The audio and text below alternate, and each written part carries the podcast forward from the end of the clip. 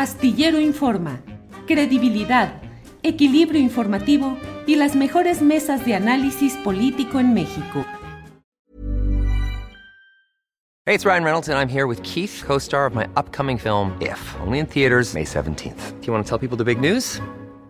All right, I'll do it. Sign up now and you'll get unlimited for $15 a month in six months of Paramount Plus Essential Plan on us. Mintmobile.com slash switch. Upfront payment of $45 equivalent to $15 per month. Unlimited over 40 gigabytes per month. Face lower speeds. Videos at 480p. Active Mint customers by 531.24 get six months of Paramount Plus Essential Plan. Auto renews after six months. Offer ends May 31st, 2024. Separate Paramount Plus registration required. Terms and conditions apply if rated PG. One size fits all seems like a good idea for clothes until you try them on. Same goes for healthcare. That's why United Healthcare offers flexible, budget friendly coverage for medical, vision, dental, and more. Learn more at uh1.com.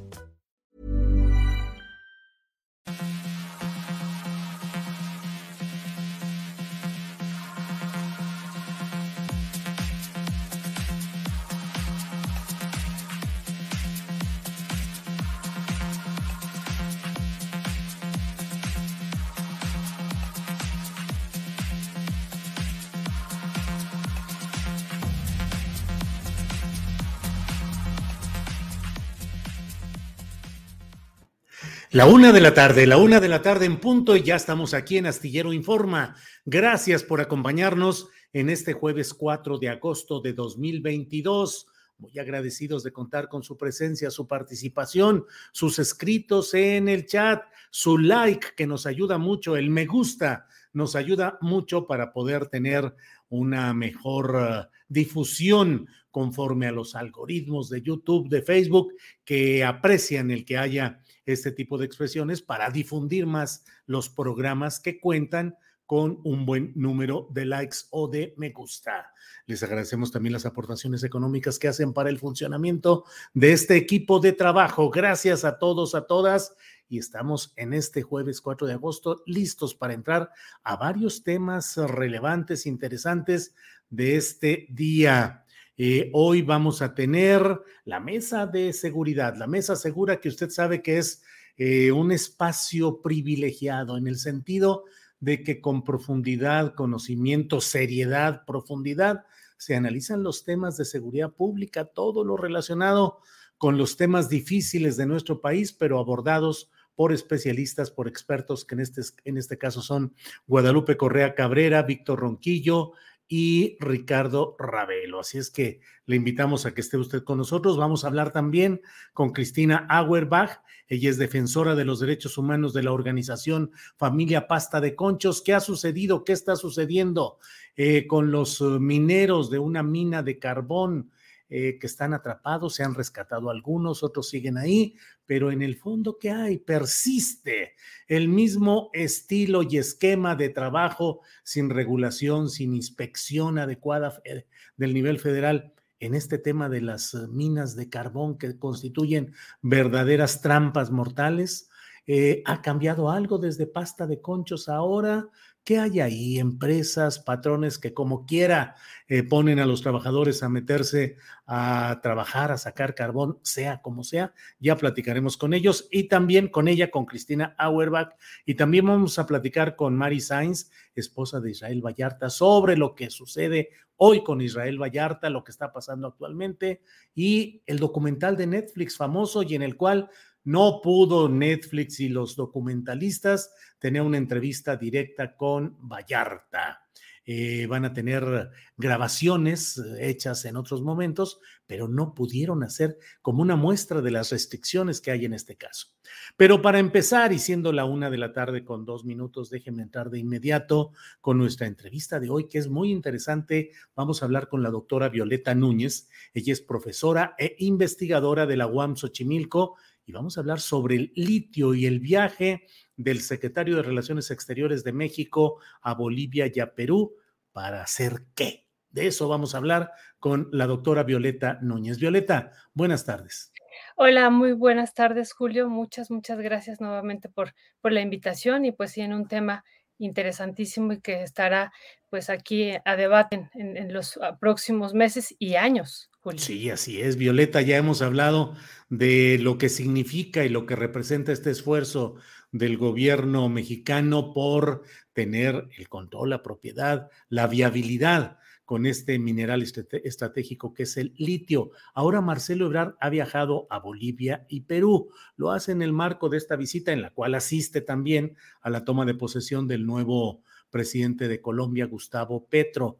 Pero si América Latina se coordina, Argentina, Chile, Perú, Bolivia y México tendríamos más del 65% de litio de todo el mundo, ha dicho Ebrard. ¿Tanto así, Violeta? ¿Se podría llegar a una meta de ese tipo? Sí, sí, Julio, fíjate que, eh, algo que estaba viendo aquí en los datos que da el Servicio Geológico estadounidense es, le faltó eh, mencionar ahí al, canciller a Brasil porque está Bolivia, que tiene pues más de 21 millones de toneladas, Argentina con 19 millones de toneladas, Chile con 9.8, México con 1.7, Perú con 0.88 millones de toneladas y Brasil con 0.47.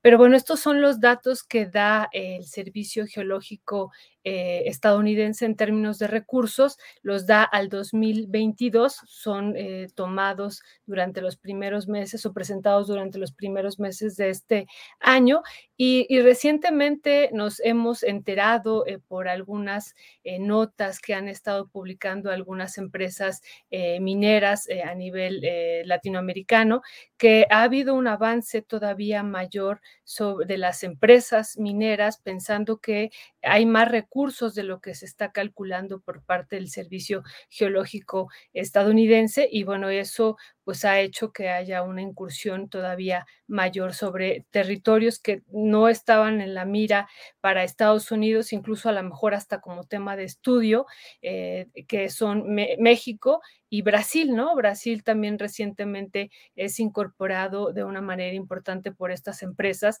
eh, como dentro de, pues, de su mirilla para la expansión en estos territorios, Julio. Entonces, sí, eh, el, canciller dice 65% en estos países. Hay estos datos que da el Servicio Geológico estadounidense, nos hablan comprobados dentro de los recursos de litio en el mundo, el 60% se encuentran en América Latina y bueno, lo que dice la Cámara Latinoamericana de Litio es que son 80% de las reservas, ellos hablan de las reservas, se encuentran en Latinoamérica. Entonces, como tú dices, es estratégico porque este elemento será fundamental para esta transición energética que, que estamos por vivir intensamente. Sí, Violeta, ¿cómo ha avanzado la proclamación, no sé exactamente cuál sea el término académico correcto, si fue nacionalización del litio, eh, compra de, en fin, no sé cuál sea el término exacto, pero cómo hemos avanzado de ese momento en el que hubo una reforma constitucional que establece o confirma o, extiende el control del Estado mexicano sobre el litio.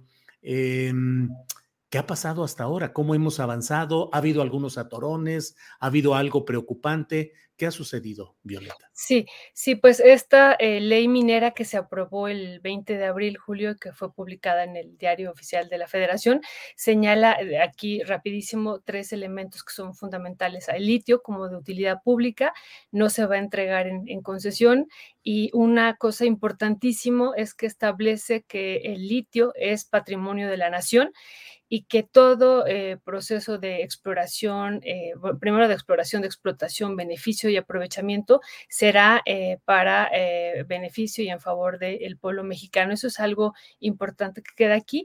Y, y esto que me preguntas, ¿qué ha pasado?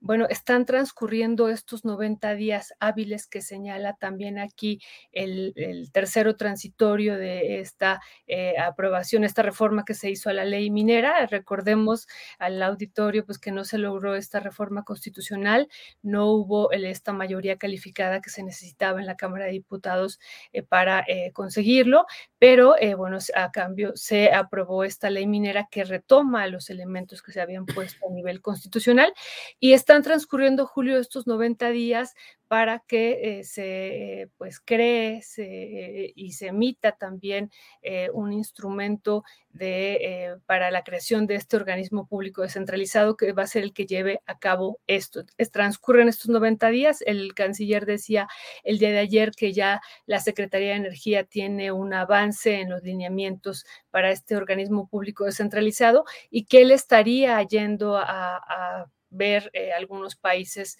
eh, en particular a Bolivia, ¿no? Para eh, pues que haya una coordinación internacional latinoamericana sobre el, tema de cómo impulsar como naciones el, el litio en nuestro continente. Y otra cosa, Julio, eh, rapidísimo, además de que pues están transcurriendo los 90 días, de que entonces ahora el canciller eh, va hacia esta eh, nación latinoamericana donde está la mayor riqueza de litio en el mundo, que es Bolivia, y que ya tiene una experiencia previa de la cual México también puede aprender y está aprendiendo eh, qué ha pasado, incluso en términos políticos, no olvidemos el golpe de Estado que hubo también, el golpe que le dieron ahí a Evo, que querían asesinarlo, finalmente hay que decirlo, y que, bueno, en algún momento, en un primer momento, el manejo que fue por lo del litio, ¿no? Y, también acá cuando estuvo el presidente actual de Bolivia dijo lo mismo, y eh, una, eh, eso es por un lado el, el escenario internacional, y lo que está ocurriendo aquí en México es esta eh, pues controversia que hay que presentó la oposición, el PAN, el, el, PRI, Movimiento Ciudadano y estos eh, también eh, senadores independientes que acudieron a la Suprema Corte para intentar que esta ley minera que fue aprobada el 20 de abril sea declarada inconstitucional. Entonces, está esto también, esta disputa, este debate interno que no hay que dejarlo de ver porque pues también es probable que eh, desde la Suprema Corte se pueda declarar la inconstitucionalidad. No obstante, bueno, pues está avanzando en este organismo público descentralizado, como ya lo decía ayer Marcelo Ebrard. Eh, Violeta Núñez, ¿qué hay con las empresas que ya tienen concesiones para la explotación de litio, empresas extranjeras? ¿Qué se ha podido hacer y qué tanto eh, disminuyen la fuerza de esta reforma a la ley minera el hecho de que esas empresas puedan seguir adelante? Sí, esa es una pregunta fundamental, eh, Julio, porque pues no olvidemos que acá eh, hay algunas empresas, eh, una que ya está confirmada que es Ganfen Lithium, que tiene varias concesiones mineras que antes estaban en, posesión eh, de eh, Bacanora, bueno, de, este, de esta empresa Bacanora Lithium, que es una empresa inglesa, que no es una empresa mexicana. Y, bueno, pues tiene eh, Bacanora Lithium más de 100 mil hectáreas y bueno, Ganfel Lithium entró a este proyecto de Sonora Lithium en Sonora y no abarca las 100 mil hectáreas, pero tiene, ellos calculan, en, de acuerdo a sus datos, 8.8 millones de toneladas de carbonato de litio. Y eso me me parece pues, importante en el sentido de ver en cuánto está la, eh, tonelada de carbonato de, litio, ¿no? Está en más de 76 mil eh, dólares. O sea, hagamos los cálculos, estamos hablando de recursos eh, multimillonarios de dólares, ¿no? Este, y, y bueno, pues eso es lo que se está aquí debatiendo y, bueno, ante esta declaratoria de considerar al litio como patrimonio de la nación, pues se tendrá que revisar pues muy eh, cuidadosamente lo que ya había eh, señalado el presidente, que solo podrán eh, extraer litio aquellas empresas que muestren un trabajo previo, ¿no? Y después de la aprobación de la ley minera, esto ha sido expresado varias veces en, las mañaneras y, bueno, eso, pues eso va a ocurrir acá, que se, que se, está en este proceso de revisión y suponemos que ahora que se dé a conocer este organismo público descentralizado, que no puede pasar de eh, agosto, eh, de, perdón, de sí, de, de, este, de este mes, de agosto, pues también tendremos que tener una, un, posicionamiento del gobierno federal en torno a estas empresas que decimos es Ganfeng Lithium, esta empresa china, pero también hay otras empresas varias de ellas, ¿no? Que nos llamó mucho la atención estas empresas canadienses y también alguna empresa italiana y, bueno, pues intereses también eh, estadounidenses sobre este eh, territorio que, eh, bueno, que están ahí también las empresas canadienses detrás, o más bien está Estados Unidos también detrás de estas empresas. Pero también, Julio, con esta intención de hacer un bloque latinoamericano en, el, en la idea y en el contexto de estos países ¿no? que, hemos mencionado, que formarían esta 60% del litio en el mundo, pues que son países que ahorita, incluso, bueno, Brasil, que en dos meses tendrá elecciones, que podría, eh, si gana, triunfa Lula da Silva, podrían hacer un bloque latinoamericano, porque son estas naciones, ¿no? Es Argentina, es Chile, es Bolivia, es eh, Perú eh, y es México, eh, y, Brasil, quien tiene el 60% en Latinoamérica de, estos, eh, en Latinoamérica de estos recursos y podrían hacer un bloque, pero bueno, también están eh, las empresas pues muy fuertes, incluso este año en esta publicación de Benaméricas vemos cómo han avanzado muchísimo las empresas y pues una lista, ¿no? Alker en, en Argentina, Sigma Lithium, Lithium Chile, esta otra empresa china que que eh, adquirió Neolithium, eh, que es Sijin Mining, Lithium Americans, Ganfen Lithium, tanto en México como en Argentina, y Lithium Power International, Julio. Son solo algunas que nos muestran el poder que tienen estas empresas sobre estos territorios. Claro. Violeta, ese poder, ¿cómo se está expresando respecto a la reforma mexicana? Es decir, me pregunto, ¿podrán alegar o, o sabes si están en vías de alegar algo en relación con consultas o litigios en el marco del Tratado de Libre Comercio, eh, impugnando en la Suprema Corte de Justicia de la Nación en México. ¿Qué están haciendo ese, qué está haciendo ese gran poder de las empresas privadas con concesiones de litio? Sí, en, la Suprema Corte ya hay una, eh, pues esto que decía, hay una impugnación y hay un, eh, pues lo mete la oposición, lo mete el Senado de la República para declarar inconstitucional esta ley. Y entonces se eh, echaría para atrás esto de, uno, de declarar al litio como de utilidad pública, dos, esta situación de no entregar, o sea, lo que ellos quieren es que se puedan seguir entregando concesiones mineras pero ahora eh, pues eh, incluyendo el litio. Entonces esto se echaría para atrás. Eh, tres, esto de declarar al litio como patrimonio de la nación.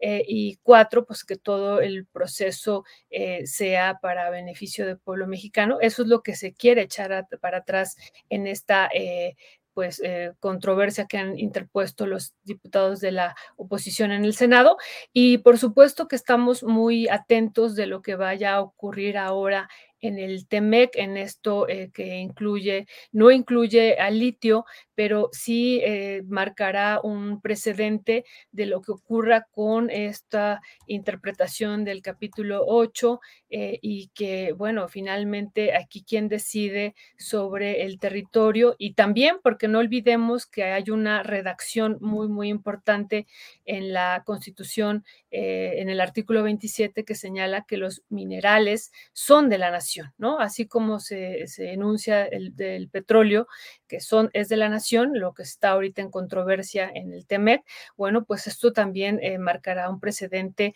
eh, dependiendo de cómo avance, me parece que también Estados Unidos y Canadá, porque aquí también no olvidemos el, poderío que tienen las empresas mineras canadienses, aunque la mayor parte se exporte hacia Estados Unidos, pues también ellos tienen mucho poder y bueno, pues las dos naciones podrán poner una controversia y argumentar lo mismo, lo que tú decías, Julio, ¿no? Que se afectan las inversiones presentes y futuras, que no se eh, deja eh, la libre competencia, que se impide que se crea un monopolio estatal. O sea, el mismo discurso que han ahora ellas argumentado estas empresas, porque finalmente están las empresas detrás para poner esta, bueno, para iniciar este proceso de consultas que puede terminar en un panel internacional, Julio. Fíjate, Violeta, estamos muy atentos a lo que sucede en el otro esquema de las consultas sobre temas energéticos petroleros, pero también, como bien nos dices, pues está el otro tema de la eventual eh, propensión de estos poderes para entrarle también con el marco de los litigios y los tribunales del TEMEC para darle reversa, intentar darle reversa a estas decisiones sobre el litio. ¿Se está complicando más de lo que era previsible o era previsible este tipo, este eh, ritmo de complicaciones, Violeta? Era previsible, eh, Julio. No, por eso decía hace ratito, no hay que dejar de ver este contexto político que vivimos con, en Bolivia, ¿no? con Evo Morales, que ellos ya habían avanzado muchísimo en términos de su legislación para nacionalizar el, el litio. Eh, y, no solo eso, sino eh, declarar que la cadena de valor, una parte importante de la cadena de valor, ¿no? Hasta la, lo que es el carbonato de litio, pues es, eh, está bajo la dirección del Estado boliviano y bueno, ya después de la, del carbonato de litio podían entrar las empresas con siempre el, el poder en términos del capital lo tenía el Estado boliviano y bueno, pues ya vemos, vimos cuál fue la reacción también de este eh, golpe que le dieron a Evo Morales y que no olvidemos querían asesinarlo, ¿no? Es, es, es una situación que no hay que olvidar.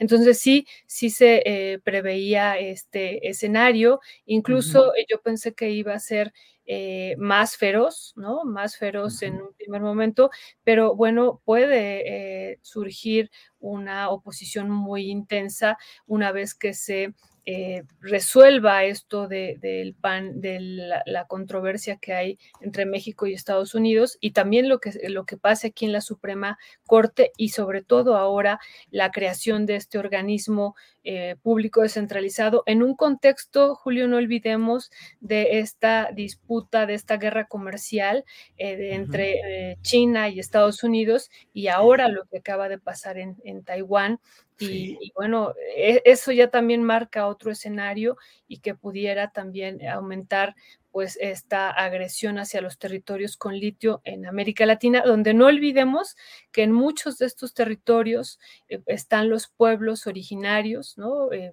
hace pocos días se llevó a cabo un evento muy importante en, América sobre, en América Latina sobre litio y bueno, también hubo protestas del Triángulo de Litio en Catamarca eh, sobre de que pues la minera, las mineras ahí no son bienvenidas, ¿no? No, no hay eh, no hay un eh, consentimiento eh, que se dé por parte de los pueblos para que se lleve a cabo este proceso de, ni, de exploración ni de extracción minera, Julio. Pues Violeta, muchas gracias por este repaso y por esta información y la advertencia, la alerta de que estemos atentos a lo que suceda en este tema del litio que está con pocos reflectores hoy porque todos están concentrados en otro lado, pero debemos estar atentos. Así es que, Violeta, te agradezco mucho y seguiremos hablando sobre este tema. La agradecida soy yo, eh, Julio, y nada más decir pues que hay que estar atentos en este momento eh, que me parece histórico y que por eso el canciller sale pues a, constituir este bloque, ojalá y se logre este bloque latinoamericano y que podamos pues ya eh, quitarnos este yugo de la extracción de las materias primas que hemos tenido por siglos, Julio. Por siglos. Violeta Núñez, muchas gracias y seguimos en contacto. Gracias. Muchas gracias a ustedes. Linda tarde. Gracias. Hemos hablado con Violeta Núñez, la doctora Violeta Núñez. Ella es profesora e investigadora de la UAM Xochimilco, una de las voces más fuertes, más claras, más didácticas respecto a este tema del litio. Le agradecemos mucho que haya estado con nosotros. Y bueno, vamos con Adriana Buentello, siendo la una con 21 minutos. Adriana, buenas tardes.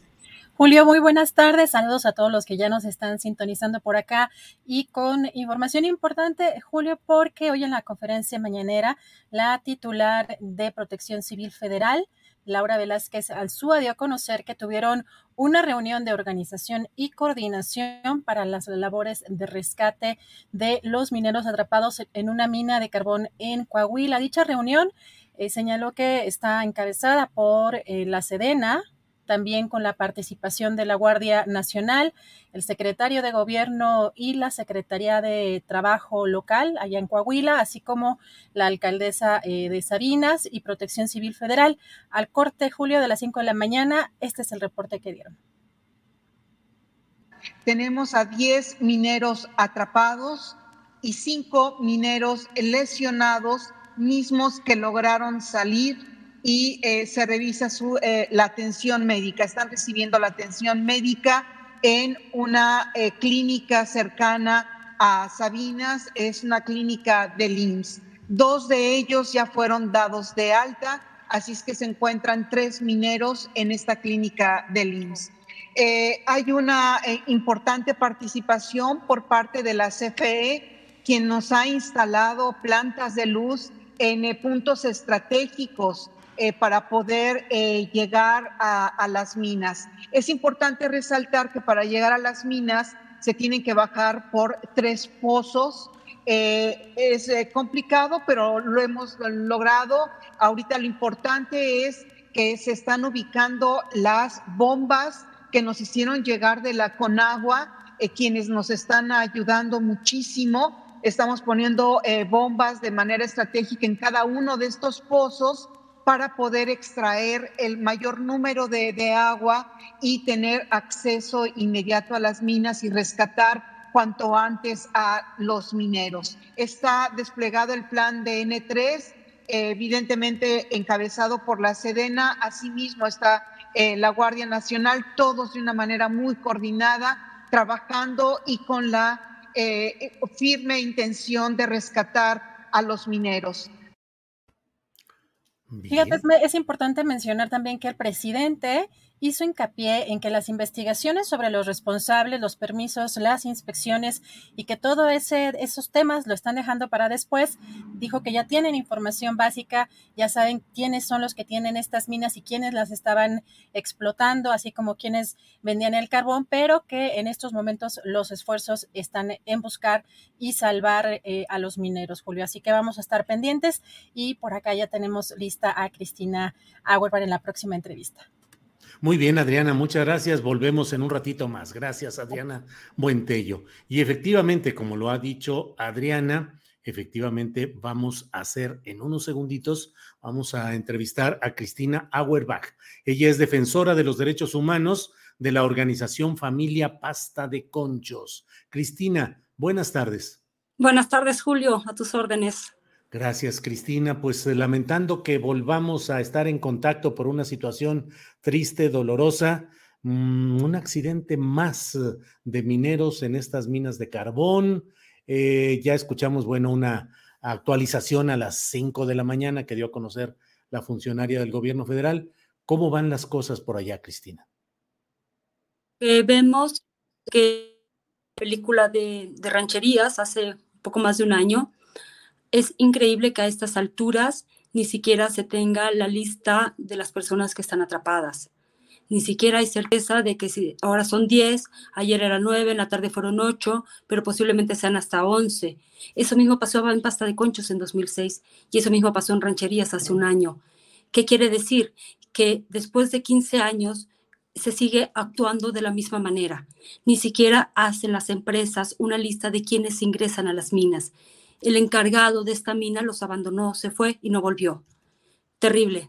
Esta mina no se derrumbó. Creo que ahí hay una confusión a la hora de que lo trata de explicar el presidente y protección civil.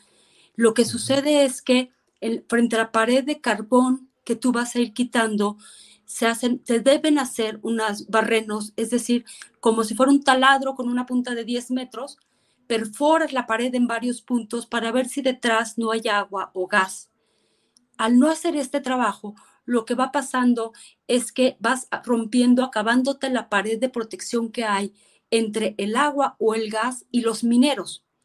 Obviamente no se hacían las barrenaciones y los mineros se fueron acabando esa pared de protección y se les rompe y entra el agua. Ahora, creo que es bien importante comprender que no es que entre agua limpia, no es un lago, no es un río, es un lodo espeso de carbón con tierra que pasa arrastrando a los mineros, las carretillas y destruye la mina. Es muy grave lo que ha pasado. Sé que en este momento, además de los tres pozos, son tres pozos comunicados que tenían 65 metros de profundidad y el agua subió 30 metros. Llevan toda la noche bombeando y el agua está al mismo nivel. Entonces van a empezar a hacer más hoyos para sacar agua por otras partes, porque ¿qué quiere decir? Que con la capacidad que pudieron instalar de bombas de agua para sacar, está entrando más agua de la que pueden sacar. Entonces hay que romper ese, ese desequilibrio y hay que meter más bombas para sacar más agua de la que entra, porque si no, no van a poder entrar. Eh, Cristina, lo has dicho, pero no puedo dejar de seguir pensando. Todo sigue igual, finalmente, como antaño y como las historias de principios del, del, siglo pasado y el siglo pasado y lo que pasó en pasta de conchas, de conchos. Em, empresas que les vale gorro la vida humana y que simplemente lo que quieren es que haya la carga de producción que necesitan y que realizan las cosas al aventón y como sea con el puro interés económico. Pero también la inspección de la Secretaría del Trabajo, los inspectores federales, cuántos hay, cuánto hacen, cómo revisan, qué sucede, qué hay con la sindicalización o no. Terrible, me parece que las cosas sigan sucediendo así, Cristina. Sí, es decir, no hay contrato colectivo y lo que sucede es que la, no solo es que la empresa quiere obtener las ganancias, es que todo este carbón, absolutamente todo este carbón es para CFE. CFE les acaba de renovar contratos y el 90% de estos contratos que renovó son para este tipo de minas. Este carbón es de CFE y CFE debe de hacerse cargo de su cadena de suministro en ranchería recordarás que salió a decir, yo no compro ese carbón. No, no, no se lo compras a la empresa que le diste el contrato, pero esa empresa tiene otra empresa en la que están registrados los trabajadores. Y va a pasar lo mismo, va a aparecer una persona que va a decir que los tiene registrados y vas a ver, es una, razón, una persona, ni siquiera una razón social, y esa persona se va a hacer cargo de lo que suceda. Pero la empresa no va a perder su contrato, ni CFE está obligada a dar cuentas de su cadena de suministro. Es un mecanismo muy perverso y estamos muy enojados, muy indignados que la Secretaría del Trabajo dijera ayer que no había inspeccionado estas minas que están operando desde enero porque no se había denunciado ninguna anomalía bueno, pues casi casi nos echa la culpa a nosotros, ¿no? Es decir, no es trabajo ni de los defensores de derechos humanos ni de la sociedad estar denunciando y persiguiendo las minas. Eso es trabajo de la Secretaría del Trabajo. Esta área eh, la conocemos entre los inspectores de la Secretaría del Trabajo y nosotros, la pusimos el nombre de la milpa. Así la conocemos, la milpa, vamos a la milpa. ¿Por qué? Porque es un área en donde empezaron a salir pozos de carbón a lo loco, a lo loco, hay muchísimos la conoce perfectamente la Secretaría del Trabajo y sabe perfectamente lo que sucede ahí. ¿Por qué no tiene ahorita, no lo, por qué no la inspeccionó? Pues porque desde hace dos años la Secretaría del Trabajo rompió todo vínculo con nosotros para el tema de la inspección. Entonces, nosotros ya no podemos ir a las minas, nosotros no podemos entrar a ver cómo están las condiciones y entonces tampoco podemos saber qué está pasando. Y cuando lo podíamos hacer, íbamos dos veces por semana, Julio hasta dos veces por semana a esa área, a la milpa, a sacar a la gente de los pozos. Y dejaban de trabajar en el día y se metían a trabajar de noche, íbamos en la madrugada, en la madrugada a sacarlos. Y, y el resultado era que era terrible, era ilegal, no era justo, pero no se morían. Ahora que la Secretaría, por un lado, esta austeridad republicana que ahora es pobreza franciscana, nos ha llevado a que esta oficina de Secretaría del Trabajo en Sabinas, la región carbonífera son 15 mil kilómetros. Supuestamente hay más de 50 minas. Quiero que sepas que solo hay dos camionetas para inspeccionar. Dos. No tienen recursos. Y entonces, obviamente, lo que dicen es que no me la denunciaste, entonces no inspecciono. Discúlpenme mucho, por esa obligación de la Secretaría y la Secretaría sabía dónde estaban estas minas. Y además, estas minas están en la recomendación de la CNDH del año 2018 que admitieron todos, todas las oficinas de la Federación y del Estado y que no cumplieron.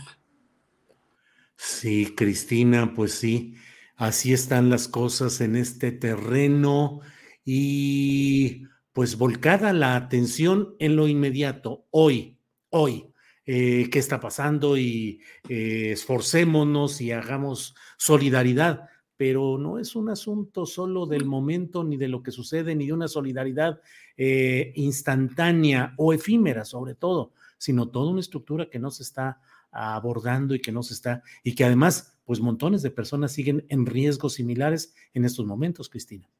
Por supuesto, mira, eh, este despliegue que hace el gobierno federal, que lo hizo en rancherías y ahora lo está volviendo a hacer, y está bien, pero yo digo, ¿para qué mandas a 280 personas de la Sedena? Con perros de búsqueda. Los perros no pueden entrar a las minas. con buzos. Los buzos no pueden entrar porque no es agua, es lodo. No se puede bucear en el lodo. No puedes meter a los buzos en el lodo. ¿Por qué no mejor? Y además, como si el hecho de que no fueran ellos no se rescatara a las personas. A los únicos que no se les ha rescatado es a los de pasta de conchos. Y después de pasta de conchos han muerto 100 que han rescatado la gente de la zona. Los es decir, los únicos que tienen rescatistas experimentados en minas de carbón es Minerales del Norte y Minera Río Escondido, ambas empresas de Altos Hornos de México. Son los únicos, no hay más rescatistas del carbón en todo el país. Son ellos quienes lo hacen.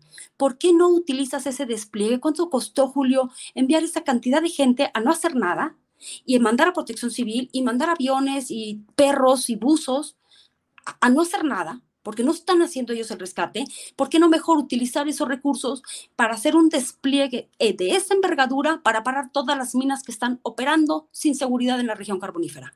Eso no lo hacen. Entonces el tema es que no tomas medidas de no repetición. Y esto se repite y se repite desde pasta de conchos hasta ayer en la tarde. Cristina, pues... Um, eh, con el mayor de los respetos a tu trabajo, a la actividad que realizan y la solidaridad, porque no solo es el acto de la defensa de los derechos humanos, sino las presiones, las amenazas, la represión contra todos ustedes. Eh, pues sabes que estamos aquí atentos para difundir lo que sucede en estos temas. Entonces, eh, te agradezco mucho la oportunidad de platicar, a reserva de lo que desees agregar yo no tengo mucho más que preguntarte. Yo agradecerte, Julio, no solo por esta vez, sino por todos estos años. Eh, es terrible que nos veamos solo para esto, pero te agradezco mucho que siempre nos busquen para, para esto y que yo digo así como en el crimen organizado se dice sigan la pista del dinero, aquí sigamos la pista del carbón. ¿Y qué, está haciendo CFE? Exactamente, porque no pueden seguir planteándonos un esquema de matriz energética con soberanía nacional y todo ese discurso a costa de la vida de las personas. Es inadmisible. Bien, Cristina, pues eh, seguimos en contacto y te agradezco como siempre esta oportunidad. Gracias, a ustedes. Hasta luego. Hasta luego.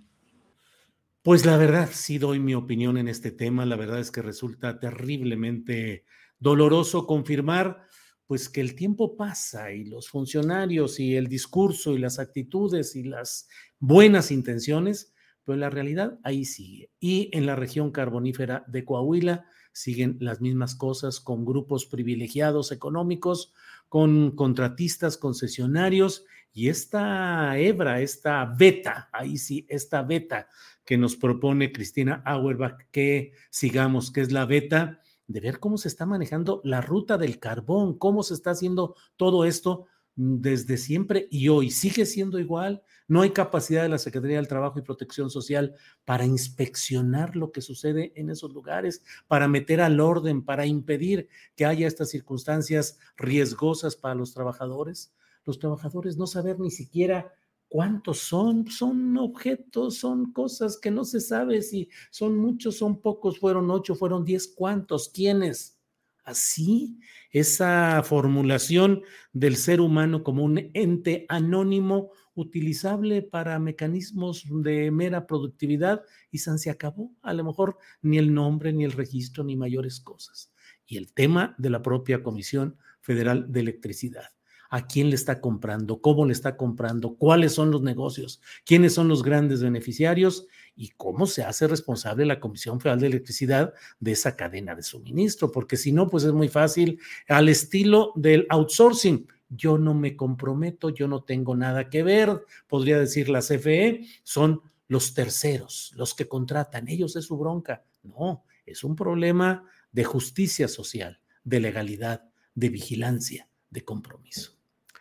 Bueno, pues es la una de la tarde con 37 minutos. Vamos a nuestra siguiente, em, a nuestra siguiente, déjenme ver. Sí, ya estamos listos.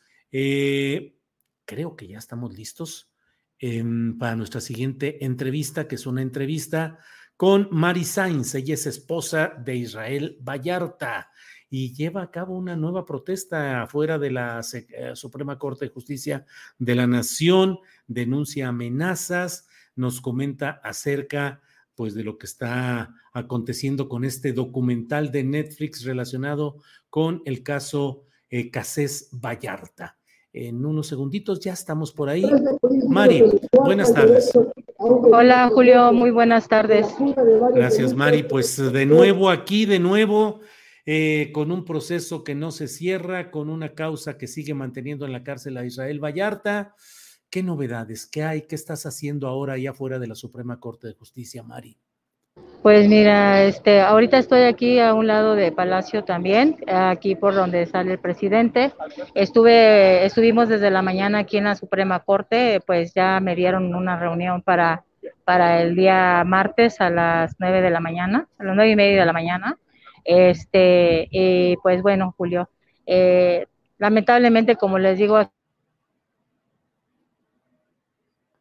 Vamos a tener ahí algunos problemitas de conexión porque es natural, está en el Zócalo, en la Plaza de la Constitución, em, probablemente con un internet no muy potente, pero además de eso, pues ahí está la concentración de celulares haciendo uso del servicio que con frecuencia resulta difícil conectarnos ahí.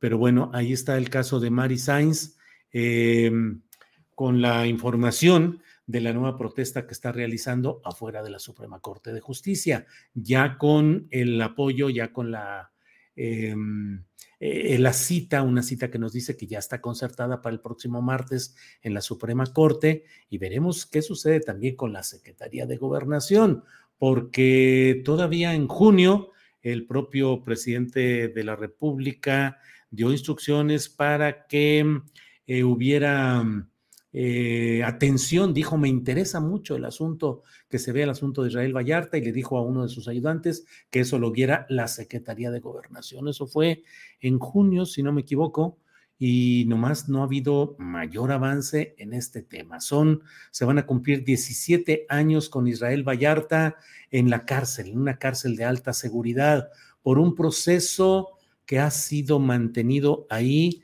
de una manera Mm, pues eh, fatigosa desde el punto de vista de la burocracia judicial. Eh, Florence Cassés, ciudadana francesa, fue liberada por presión intensa de su gobierno, el francés, para hacer que ella, Florence, pudiera ser liberada por violaciones al proceso, por el simple hecho de que la detención de Florence y de Israel Vallarta se realizó en un día distinto del que oficialmente fue anunciado y que se hizo el montaje en Televisa y en Televisión Azteca, el de Televisa con Carlos Loret de Mola como conductor, el montaje de esa detención escenificada para que se viera como que en vivo estaba sucediendo esta aprehensión. El gobierno francés consiguió que Florence hace ya muchos años pudiera ser liberada el mexicano, que fue partícipe de los mismos hechos, no ha podido ser liberado por las mil y una entre telones, tardanzas, enredos, subterfugios, legalismos, chicanadas, eh, todo chicanas, chicanas, chicanadas sería de los chicanos, chicanas, que son el nombre de las argucias legales que hacen para ir posponiendo y enredando los asuntos en litigio, y no ha podido avanzar este tema. Y se habla con insistencia del hecho de que hay otras acusaciones, hay otras acusaciones de secuestro que se están procesando.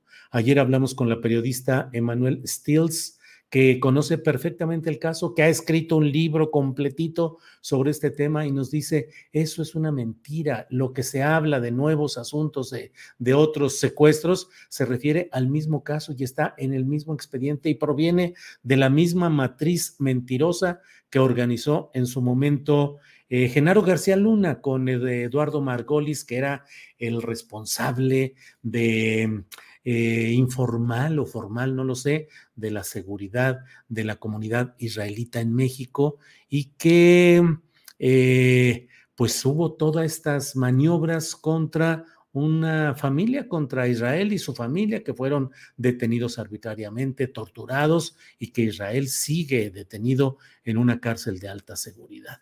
Ahora, incluso con algo, esperemos que se reanude la comunicación eh, directa con Mari Sainz, porque es importante. Y la verdad, miren, un programa como este, los problemas de transmisión, los problemas técnicos, pues sí, nos eh, eh, obstruyen, nos alteran la programación, pero lo entendemos y lo asumimos porque son temas que tenemos que tocar así precisamente con alguien que está en una protesta y que no puede tener ni un estudio ni nosotros mandarle un equipo portátil de grabación directa, pues no lo tenemos ni nosotros ni ella tiene las condiciones, pero sí tenemos nosotros la libertad para informar de estos temas y ella para hablar con nosotros. Esperemos que se contacte y se conecte.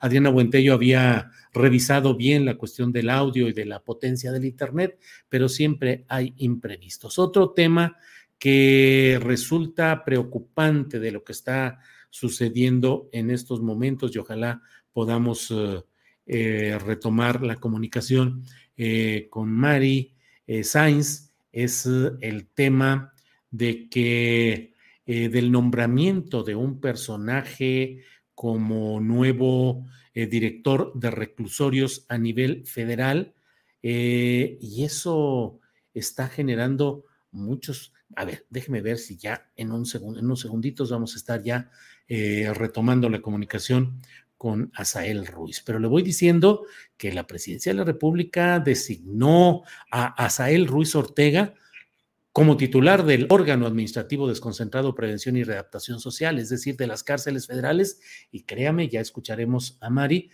no es una designación confiable, al contrario, relaciones y referencias con el grupo de García Luna y de Cárdenas Palomino. Mari, parece que ya estamos de regreso. Mari. Sí, ya estamos aquí, Julio, pues estoy aquí en, el Zócalo, obviamente que se, se, este, se falla mucho el internet. Y pues sí, sí, pues este... Nos decías, estábamos hablando de que no pudo hablar ni siquiera eh, Israel Vallarta con los documentalistas de Netflix para esta, este documental que están por dar a conocer. ¿No sí, sí, sí, no, no, yo, yo esto lo, lo, estoy comentando, Julio, en la vía Twitter, porque para que quede claro, ya que pues ya de por sí, tantos, casi por cumplir siete años cumpliendo a la gente, eh, por, a través de los medios. Queremos que esto no se distorsione. Y pues sí, efectivamente faltó el, el, actor principal de, de, esta injusticia, como dijo Emanuel Esquil, no solamente un montaje este, mediático, sino, un, un, un, un, judicial. Entonces, sí, sí han habido avances a, presión y pues la verdad que no, ellos mismos trataron apenas hace, uno, hace poco a acercarse a mí para poder ayudarlos a que a uno de ellos pueda tener la, el testimonial de Israel. Ha sido imposible, pero sí, Israel y yo estamos sorprendidos pues, al el arranque eh, de este 25 de, agosto, eh, la, el documental que solamente queremos decir por lo pronto que no lo hemos visto, no sabíamos, no sabemos la dinámica, el trama, entonces, solamente pedimos, eh, estamos confiados que esto sirva para demostrar completamente y absolutamente la libertad de Israel y el reconocimiento de su inocencia, porque no se vale que, que siga, se siga usando igualmente, con todo respeto le mando decir al presidente, en la conferencia mañanera, si no va a haber una respuesta, porque ya Israel ya es un rehén político, ya se ha convertido en un rehén político y ya no, ya no queremos que el mismo presidente siga este, permitiendo que el Poder Judicial se siga, siga metiendo mano eh, muchos tentáculos, este clan Genaro García Luna, Cárdenas Palomino, y pues la verdad yo sí estoy descontenta, igual que Mario Vallarta, víctima de, Cárdenas Palomino, como Israel, eh, en el caso de la, del nombramiento de, de esta persona, Sael Luis, porque esta persona, y tengo los documentos, Julio, te los voy a compartir, tengo las, las controversias, los amparos que se le han negado a Cárdenas Palomino en cuestión de, este, que está solicitando el cambio voluntario al reclusorio Oriente, donde tiene todas las facilidades para que puedan tener teléfonos no sin cámaras y pueden entrar este, a verlo muchos funcionarios sin tener esa, esa.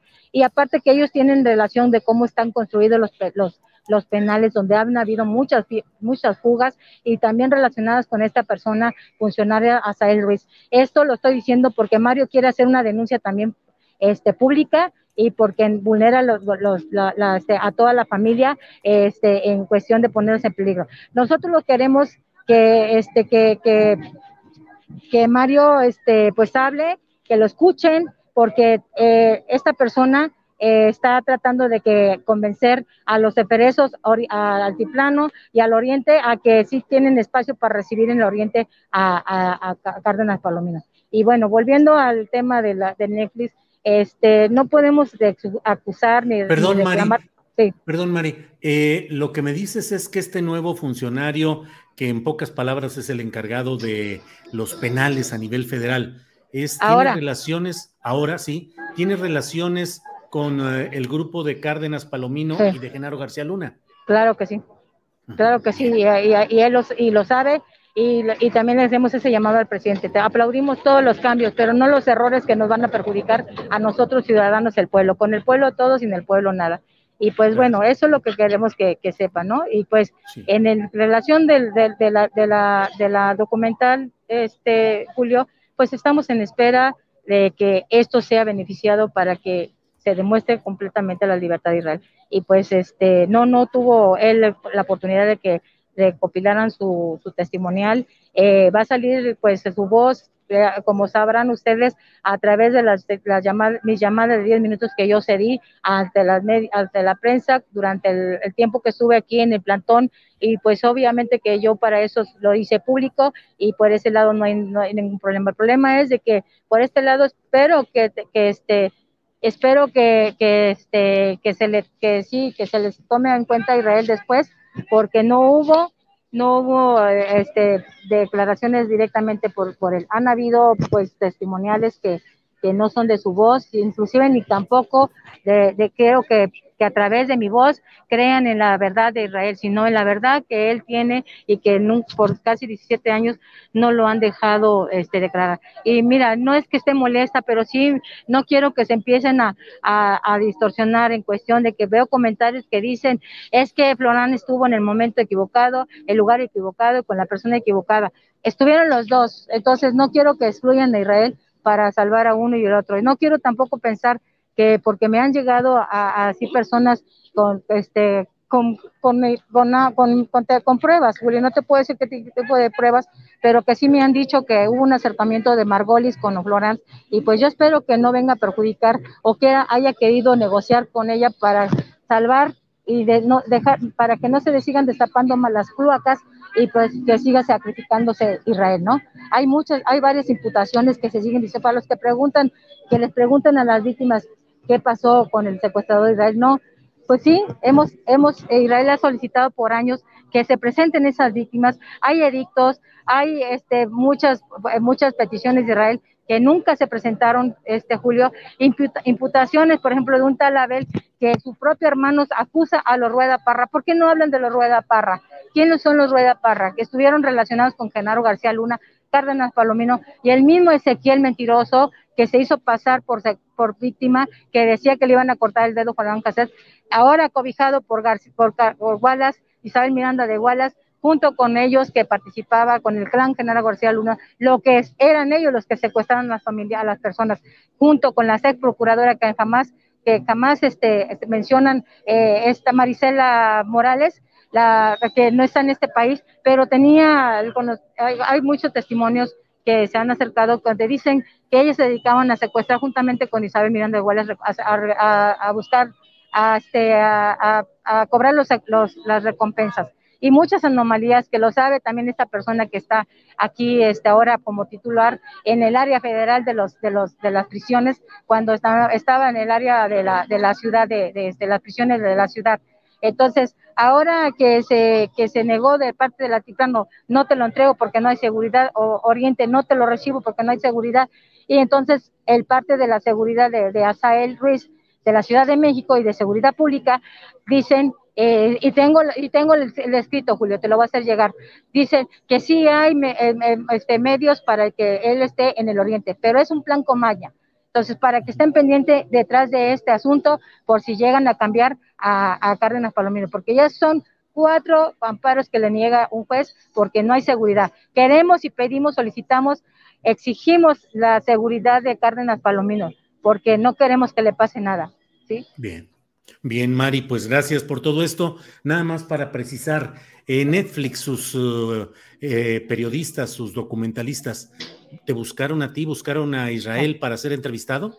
No el caso eh, apenas lo están este, buscando para, para tratar de porque yo los yo les comenté que este él no sabía qué que, que necesitaba que ellos se acercaran a él para que supieran de qué se trataba este, este documental. Sí, eh, con, con, se acercaron al plantón, se acercaron y no los estoy tampoco acusando porque están en la mejor disposición, pero sí, yo como que lo comenté a, a, este, al, este, al maestro Volpi, ahora que se comunicó conmigo hace días, es para decirme que sí, porque por la molestia de haber, de la sorpresa de que se apareció ese promo, ¿no? Entonces, pero sí para que quede claro que sea, que no, que el principal actor era Israel y, y hubieran hecho, así como hicieron lo posible para acercarse a Calderón, a Lorete Mola, a Judío, o sea, hubieran hecho contra viento y mareo acercarse, pues este documental no es de ahorita, que el proyecto no es de ahorita, y pues te, digo, no estoy acusando porque este, se han acercado, se acercaron al plantón, y pues sí, nosotros por ese lado queríamos que supieran, que, escucharan la voz de Israel, pero fue a través de mis llamadas, esos testimoniales. Y una llamada que yo cedí, que me acompañaron al altiplano, este, y que recibió, pero Israel cayó de sorpresa el recibir esa llamada a través de, por ejemplo, en ese momento por Gerardo Naranjo. Y pues bueno, saben que nosotros estamos conduciéndonos conforme a derecho y siendo honestos siempre para que, para que luchando en esta lucha digna, Israel allá eh, desde adentro también buscando toda la oportunidad de su defensa y caminando, Julio, y pues queremos que eso sea comprensible también por parte de la audiencia y que no ataquen, que sigan, que investiguen, que investiguen también a las supuestas víctimas que estaban relacionadas con el clan Genaro García y con los Rueda Parra que fueron, la, señora Cristina estaba relacionada sentimentalmente con uno de esos. Quiero recordarles que en las, en las pruebas que no le han querido valer, hacer valer a Israel, el que era niño decía, eh, yo reconocí la voz de uno de mis primos, Edgar Parra, y los puedo, y lo puedo corroborar, los pueden corroborar quien quiera saber y ver el expediente con todo gusto, yo se los hago saber, se los hago llegar, ¿sí? Porque ya estamos cansados. Ya no más que este que, que, ya no que ya no permita al presidente que Israel sea un rehén de este gobierno, de un rehén político, porque ya es un rehén político y esa es una grave violación que se está cometiendo en esta, en esta cuarta T y pues aplaudimos al presidente, no los errores que nos van a afectar. Él ya se va y nosotros nos vamos a quedar con esta persona. Y de una vez digo, denuncio a esta persona por cualquier represalia que haya en contra de Israel en la prisión, ya que se va a hacer carga del área federal, ¿para qué? Para poder mover y aplacar a todos los que están denunciando, ¿no? no vamos a parar, lamentablemente, les digo para los que les molesta, no vamos a parar, no hemos parado, y precisamente esa manifestación es para recordarles que no hemos parado desde que nos retiraron del plantón, hemos estado de, un lado para otro, porque Israel, también la ausencia de Israel es mucha. Ya lo dije aquí en la Suprema Corte y lo voy a seguir gritando a los cuatro vientos, porque es una lucha que va a beneficiar a muchos fabricados culpables, no solamente esta lucha es por Israel Vallarta. Eh, sí, Mari, Mari, eh, vamos a esperar si se recupera la, la conexión, la conexión de internet, vamos a esperar un poco. Pero bueno, Mari, ya estamos aquí. ¿Me escuchas, Mari? Mari. Sí, sí, te escucho, Julio. Sí. Ah, bueno, pues Mari, pues eh, gracias por esta intervención antes de que se nos vuelva a, a, cortar el internet y seguimos atentos a lo que suceda. Gracias, Mari. Muchas gracias. Muchas gracias. Hasta luego. Hasta luego. Gracias. Bueno, pues ahí sigue este tema. Ahí sigue, ahí sigue. Otro tema pendiente. Bueno, es la una de la tarde con 56 minutos. Vamos con Adriana Buentello para más información. Adriana, de regreso. Julio, pues, ¿qué crees? Que ya, bueno, ya sabíamos, lo que ya sabíamos se confirma en las encuestas, pues la ganadora es para el Estado de México Delfina Gómez. Acaba de terminar hace unos minutos precisamente una conferencia encabezada por el presidente del partido Morena, Mario Delgado, donde pues da a conocer precisamente que estas encuestas favorecen a Delfina Gómez. Dijo Mario Delgado que esta encuesta se basó en 4.500 cuestionarios y que es una muestra muy robusta que les permite estar seguros que son el fiel reflejo de la opinión del pueblo mexiquense. También dijo que pues no tiene duda de lo que se presentó ahí en la eh, en esta conferencia. Hay dos encuestas espejo, Julio, eh, una llevada a cabo por la encuestadora Mendoza Blanco y Asociados, otra encuesta espejo eh, llevada a cabo por Covarrubias y Asociados y la encuesta llevada a cabo por la comisión y que por supuesto pues dando como resultado lo que ya esperábamos, Julio, que la ganadora o la que encabeza las preferencias es Delfina Gómez, dijo el eh, presidente del partido Mario Delgado. quiero decir que la maestra Delfina, su sencillez nos conquista, una honestidad a toda prueba, que la vive todos los días, y ella representa los valores contrarios a los que ha tenido la clase política mexiquense en los últimos años. Dijo que está muy claro, está muy clara la opinión del el pueblo mexiquense y vamos a escuchar qué fue lo que dijo. Mexiquense es que la maestra Delfina Gómez sea la encargada de encabezar los trabajos de organización y de formación de comités para la defensa de la cuarta transformación en el Estado de México. Vamos a comunicarle a ella estos eh, resultados. Déjenme decirles que tuvimos una reunión previa donde se hizo este ejercicio eh, de presentar los resultados con representantes de los eh, participantes y bueno, pues a ella le tendremos que avisar porque es secretaria de Estado. Ella seguramente necesitará tiempo para organizar eh, la entrega-recepción de la Secretaría de Educación Pública. Por supuesto, se acepta esta responsabilidad algo de lo que se dijo en esta conferencia, que fue bastante larga, eh, vimos esta primera parte justamente porque estábamos ya en la, en la, producción cuando estaba ya la otra parte, Julio, pero vamos a, estar revisando qué más se dijo en esta conferencia. También es importante mencionar que ya en la parte de preguntas y respuestas sobre este proceso que se dio la semana pasada precisamente sobre las elecciones para congresistas, eh, Mario Delgado dijo que tendrán la lista preliminar el fin de semana y que donde haya que repetir, pues se va a repetir, Julio. Muy bien, Adriana. Pues vamos a seguir adelante. Vamos a ver qué sucede. Y bueno, pues para sorpresa de todo mundo, Delfina Gómez Álvarez es la Fíjate lo que son las cosas, Adriana, pues es la, oficialmente es la coordinadora para la defensa de la cuarta transformación en el Estado de México. No una encuesta y todo lo que se hace no ha sido para declararla formalmente candidata a la gubernatura, porque formalmente todavía no es. Pero en este México nuestro de las simulaciones y de las volteretas, en realidad se hizo todo para designarla como coordinadora de la 4T en el Estado de México, aunque todo mundo sabe que es para que sea la candidata al gobierno de Morena. Eh, donde por lo demás, pues todos estamos a la espera de que termine esa larga etapa de un prismo depredador, rapaz, que ha tenido en su última expresión a este holograma Alfredo del Mazo, que hace como que gobierna y que es el tercero de los uh, gobernadores del Estado de México con el mismo nombre y primer apellido. Alfredo del Mazo Vélez, Alfredo del Mazo González y ahora Alfredo del Mazo Maza.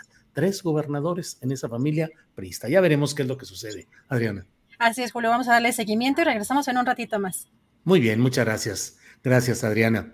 Bueno, pues son las dos de la tarde en punto. Ya sabe usted que últimamente andamos, pero puntualazos. Así es que le voy a dar las gracias a quienes están siguiéndonos a través de Facebook. Hasta aquí vamos a llegar con la transmisión para Facebook. Les pedimos que se pasen, si son tan amables, a la transmisión en YouTube, ya sea en Julio Astillero o en Astillero TV Canal es el canal tradicional el que tenemos, el de Julio Astillero, y el canal alterno que tenemos, el de Astillero TV Canal. Eh, gracias por acompañarnos en Facebook y nos pasamos solo a YouTube. Bien, em, pues son de las, las dos de la tarde con un minuto y ya es la hora de que entremos a la mesa segura. Así es que como siempre me da mucho gusto saludar a Ricardo Ravelo, que ya está por aquí. Ricardo, buenas tardes. Hola Julio, buenas tardes. Como siempre, un placer estar aquí en este espacio. Gracias y un saludo también a Víctor y al auditorio que nos está acompañando. Gracias, eh, Ricardo. Víctor Ronquillo, buenas tardes. Hola Julio, ¿cómo estás? Buenas tardes, buenas tardes a ti, a Ricardo y al público que nos escucha también. Aquí estamos, Julio. Debe estar por llegar Guadalupe Correa Cabrera, que es una asistente puntual y siempre activa, así es que en cuanto llegue la incorporaremos. Oye, Víctor, luego veo esta mesa de estos temas, a veces nos ponemos demasiado serios y demasiado solemnes. ¿Tú eres así de serio, Víctor, o cuáles son tus alegrías en la vida? No, mira, la verdad de las cosas que no, yo soy alguien que busca siempre gozar la vida Y precisamente la preocupación por dedicarme a estos temas vinculados a la defensa de los derechos humanos, a, todo ello, pues es por el ánimo de tratar de cambiar las cosas, ¿no? Pero no todo lo contrario, yo soy alguien que, que goza mucho la vida y aunque no lo parezca, desde hace como 15 años decidí que todos mis trabajos periodísticos en relación a estos temas tuvieran lo que puede considerarse una lucecita de esperanza, ¿no? Entonces es así y, por ahí, por ahí vamos, Julio, realmente. Sí. Gracias, Víctor. Ricardo, luego tú eres aquí el serio, serio, eres muy, muy serio en tus exposiciones y en todo. ¿Así eres siempre o eres medio vacilador y jarocho, Ricardo? No, sí, por supuesto. Lo que pasa es que, bueno, aquí, aquí lo trata uno las cosas con, con cierta solemnidad a veces, ¿no? Y en ocasiones se rompe esa solemnidad y pasamos a lo jocoso, etcétera, depende, ¿no? Pero no, en, la vida cotidiana sí me gusta pasarlo bien, divertirme, eh, digamos sanamente, eh, Mis lecturas, escribir, ahora que estoy ocupado, etcétera, pero bueno, hay un poco de todo, hay que ponerle siempre humor a, los, a los momentos. Pues sí, así es, Ricardo, gracias. Guadalupe Correa Cabrera, buenas tardes, bienvenida. Muy buenas tardes, Julio. Buenas tardes, Víctor. Buenas tardes, Ricardo. Muy contenta de estar con ustedes, como todos los, jueves en la mesa. Buenas tardes. Buenas tardes. Guadalupe, ahorita pasé al confesionario a Víctor y a Ricardo para decirles que luego estamos bien serios y que si así son en la vida normal. Tú no, tú siempre, siempre te vemos alegre y muy. Eh, ¿Cómo eres tú y cómo tratar estos temas que hablamos que luego son tan duros, tan rudos, tan ah, complicados porque implican pues hechos de la vida cotidiana que implican tragedias con mucha frecuencia. ¿Cómo sobrellevar esto? Decía eh, Víctor Ronquillo que él siempre busca que a pesar de todo dejar un espacio para una lucecita de esperanza. ¿Sí podemos tener esa lucecita de esperanza, Guadalupe? Hey, it's Ryan Reynolds and I'm here with Keith, co-star of my upcoming film If, only in theaters May 17th. Do you want to tell people the big news? All right, I'll do it. Sign up now and you'll get unlimited for $15 a month in six months of Paramount Plus Essential Plan on us. Mintmobile.com slash switch. Upfront payment of $45 equivalent to $15 per month. Unlimited over 40 gigabytes per month. Face lower speeds. Videos at 480p. Active Mint customers by 531.24 get six months of Paramount Plus Essential Plan. Auto renews after six months. Offer ends May 31st, 2024. Separate Paramount Plus registration required. Terms and conditions apply if rated PG. Millions of people have lost weight with personalized plans from Noom. Like Evan, who can't stand salads and still lost 50 pounds. Salads generally for most people are the easy button, right? For me, that wasn't an option. I never really was a salad guy. That's just not who I am. But Noom worked for me. Get your personalized plan today at Noom.com. Real Noom user compensated to provide their story. In four weeks, the typical Noom user can expect to lose one to two pounds per week. Individual results may vary. Eh, pues yo creo que este, eso nos, nos, debe mantener, ¿no? Este, yo creo que si nosotros vivimos sin esperanza completamente, este, pues nos moriríamos, ¿no? Eh, definitivamente es, un, es una labor complicada porque, porque está llena de, de emociones negativas, ¿no? De, de señales negativas.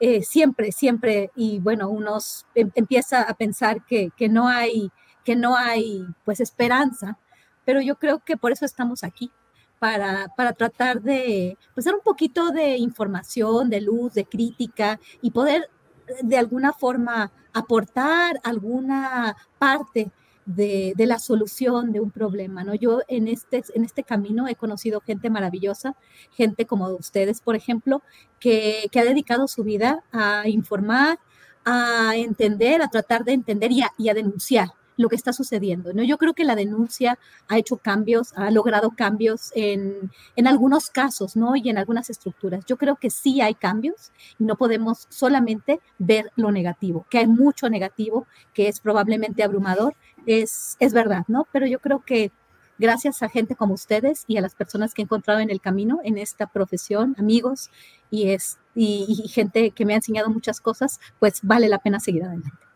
Gracias, Guadalupe. Víctor, ¿y a ti nunca te latió ser eh, periodista de asuntos deportivos, periodista de asuntos musicales, por ejemplo, Víctor? ¿Dedicarte al 100%? Sí. Bueno, no, mira, la verdad de las cosas que yo tuve la fortuna de eh, haber iniciado mi, profesión, mi trabajo en el periodismo cultural. Yo no estudié periodismo, yo provengo de la carrera de lengua y literatura hispánicas de, de la UNAM. Entonces, em, la primera chamba que tuve fue muy afortunada, fue en el periódico El Nacional, Manuel Blanco, una verdadera figura del periodismo cultural en nuestro país, fue mi maestro, me abrió el espacio y yo tuve la fortuna de hacer un posgrado impresionante, ¿no? En términos de la cultura, de la música. Y luego lo otro, pues bueno, nunca tuve la fortuna de tocar bien el bajo, pero siempre lo quise hacer. Y fue, fui parte de un grupo de rock que se llamaba Los Cementales Aztecas. Obviamente yo era el que escribía las letras, ¿no? Y era el que yo pensaba que tú eras el cemental, cemental mayor. y era el que echaba a perder las letras, pero, entonces... Eh, la verdad es que la vida me fue llevando y lo que sí fue, digamos, para mí clave fue el haber reconocido que el trabajo, mm, digamos, del periodismo cultural me permitió sensibilizarme hacia el tema de la defensa de los derechos humanos. Yo siempre he considerado que no he hecho periodismo relacionado con la nota roja, sino siempre he hecho un periodismo relacionado con la defensa de los derechos humanos, lo cual me llevó pues a una serie de vertientes, muchas de ellas vinculadas al crimen organizado, al narcotráfico y estas historias.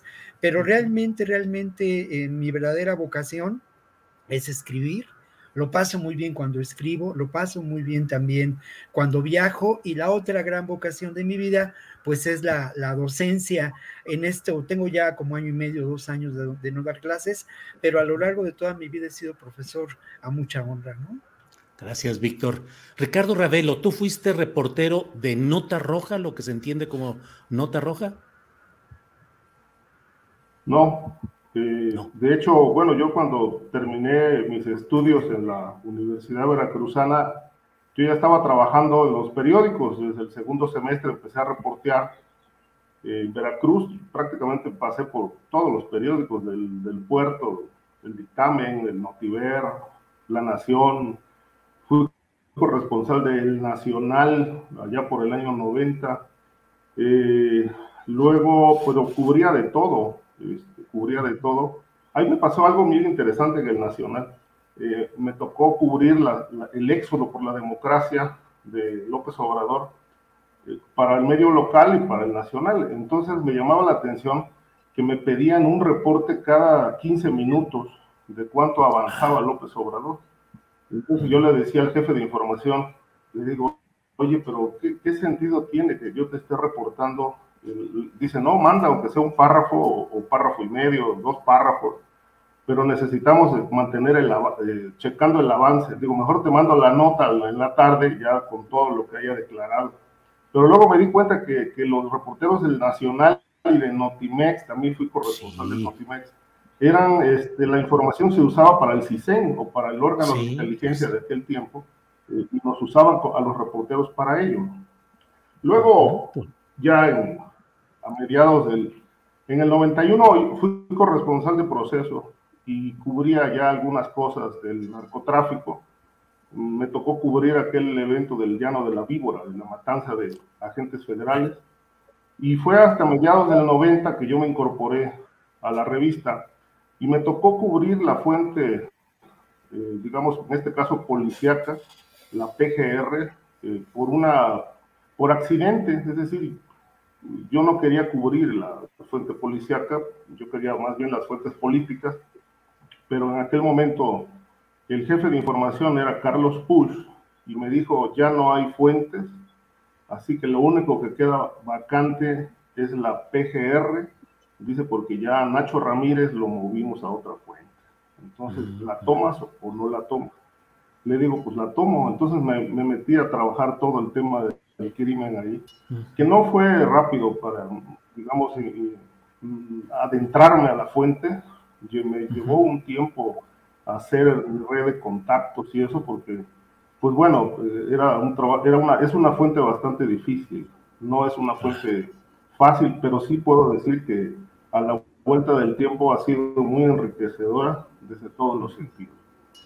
Sí, Ricardo. Eh, la pregunta, déjame eh, precisar, no iba con un sentido peyorativo, al contrario. La nota roja, la cobertura de la nota roja ha sido durante mucho tiempo, sí. Sí, Ricardo. ¿Algo quieres decir, Ricardo? Decía el güero Telles que, sí, decía el güero Telles que la, nota roja es la única que forma humanamente. Sí, sí, sí, o sea. Es muy eh, completa. Así es, así es. Y de ahí proviene la formación de muchos periodistas en el sentido de aprender lo básico eh, en este oficio. Gracias, Ricardo. Eh, es decir, con mucho respeto al ejercicio de los periodistas de nota roja en lo general.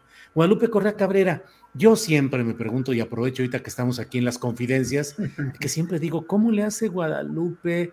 Eh, una mujer tan distinguida, tan guapa, tan con tanta presencia, para andar metida Guadalupe en esas giras que haces donde vas y te metes a Tamaulipas, donde yo no sé Ricardo y Víctor eh, qué opinen, pero yo sí le pienso para ir a meterme a Tamaulipas, este, sí le pienso para ir a meterme a Sinaloa, te veo luego viajando hacia el sur y digo, ¿cómo le hará y cómo le irá a Guadalupe? ¿Qué sucede en todos esos casos, Guadalupe? Ay, Julio, pues muchas gracias eh, por la pregunta. A mí verdaderamente me gusta mucho lo que hago. Y bueno, yo por azares del destino, em, yo estudié ciencias políticas en Nueva York y por azares del destino mi primer trabajo eh, académico fue en la ciudad de Brownsville, en Texas. Y era una situación complicada porque la ciudad no es una ciudad amistosa, no es una ciudad bonita, digamos, es una ciudad hermosa, yo la quiero ahorita mucho, pero era difícil. Y en ese momento que yo llegué, yo llegué en 2009 y empezaban las cosas a ponerse muy tensas eh, del otro lado de la frontera. Y en el año 2010 se dio o se desató lo que algunos conocen como la guerra por Tamaulipas, cuando los Zetas y el cártel del Golfo, que trabajaban juntos pero ya no revueltos, ese se entra en una confrontación muy, muy violenta. En ese momento eh, yo daba clases, eh, no entendía muy bien las dinámicas y daba clases en un, en un estado bueno, complicado, que es el estado de Texas y en el sur de Texas, que es la parte más pobre de los Estados Unidos. Y yo no tenía mucho, pues mucho entendimiento realmente del riesgo, ¿no? que conllevaba tratar de entender lo que pasaba en el otro lado y empezaron a suceder muchas cosas que a mí me sembraron y, me, me, me, interesó entender este, estas cuestiones, ¿no? Y bueno, eh, pues sin, sin, sin, sin tener el conocimiento del riesgo en realidad, pues, y, tratando de ver qué es lo que estaba sucediendo, porque alumnos míos eh, secuestraban a sus familias, eh, contaban muchas cosas las personas que vivían ahí, escuchábamos balazos, los balazos llegaron al otro lado del, río donde yo estaba en mi universidad y tenía esa inquietud, ¿no? Y empecé a tratar de entender qué pasaba con estos grupos, ¿no? El grupo de los Zetas. Eh, a nivel familiar también vivimos una, una experiencia muy complicada. Mi familia en Michoacán este, también derivada de, amenazas del grupo de los Zetas, antes de que la familia michoacana se, eh, o sea, realmente pues se apropiara de los espacios que estaban, eh, pues, pues realmente eh, por los Zetas, que estaban controlados por los Zetas, ¿no? Entonces fue una cuestión familiar, de interés, y fue una cuestión pues ya más profesional. Y en este camino pues me ha ido muy bien, he conocido muchas personas interesantes, mis alumnos me ayudaron a hacer investigación en Tamaulipas y bueno, hubo mucha comunidad y, me gusta, así soy, me encanta viajar, este, me encanta conocer, es, es difícil, pero, pero nunca me he sentido una víctima, sino al contrario, una persona con, con mucha suerte que, que, he tenido de, de, poder hacer todo eso y aplico para becas, aplico para, para la posibilidad de que mi trabajo en mi trabajo me den tiempo de hacer esta investigación. En este momento estamos esperando los resultados de, de unas propuestas que hicimos de, de, trabajar en el tema migratorio y en el tema de, de, narcotráfico. Y bueno, son cosas feas, pero yo las viví muy de cerca por mi familia y las viví muy de cerca por mi propia profesión y donde estaba yo este, ubicada, ¿no? En la ciudad de Brownsville, al ladito del puente fronterizo. Yo caminaba 10 minutos y estaba en Matamoros. Y tenía muchos alumnos en Matamoros, tenía muchos conocidos en la frontera chica y, conocí de manera pues, pues muy, muy personal eh, la tragedia de muchas personas que, que, estaban siendo extorsionadas, pero al mismo tiempo pues hice muchos amigos también en las redes sociales con los tuiteros que reportaban situaciones de riesgo en Tamaulipas. Gracias, Guadalupe. Fíjate lo que son las cosas. A veces con mi esposa Ángeles platicamos cuando las cosas se ponen un poco complicadas y amenazantes por acá eh, le digo, oye, vámonos uh, a Bronzeville, a McAllen. El chiste está nomás que le crucemos tantito y ya de ahí nos mantenemos un rato y luego ya regresamos. Y a Ángeles uh, siempre le, le, da mucha risa que yo le digo, a Bronzeville, a McAllen, vámonos, nomás le cruzamos y ahí ya, ya estamos un poquito menos expuestos. Pero bueno, pues Víctor Ronquillo, por favor, mete orden en esta mesa que ya estamos aquí en las confidencias y tenemos que, que, seguir adelante con los temas para los cuales uh, eh, nuestra audiencia está interesada. Eh, pues está el tema de la presunta, bueno, el anuncio de la FGR, de las carpetas de investigación contra Peña Nieto, eh, todo lo que hablan, lavado, transferencias dudosas, de todo. ¿Qué opinas de, esta, de este nuevo asomo del caso Peña Nieto? Si crees que haya viabilidad justiciera o va a ser nada más un ruidito temporal. ¿Qué opinas, Víctor? Mira, yo creo, y hoy lo pensaba en la mañana, creo que es, eh, eh, digamos, muy necesario para el gobierno de la cuarta transformación el poner en el banquillo de los acusados al régimen neoliberal, ponerlo de manera seria, con pruebas, llevar a algunos de los protagonistas de este régimen a una causa penal. El caso Lozoya, pues, ¿cómo llamarlo, no?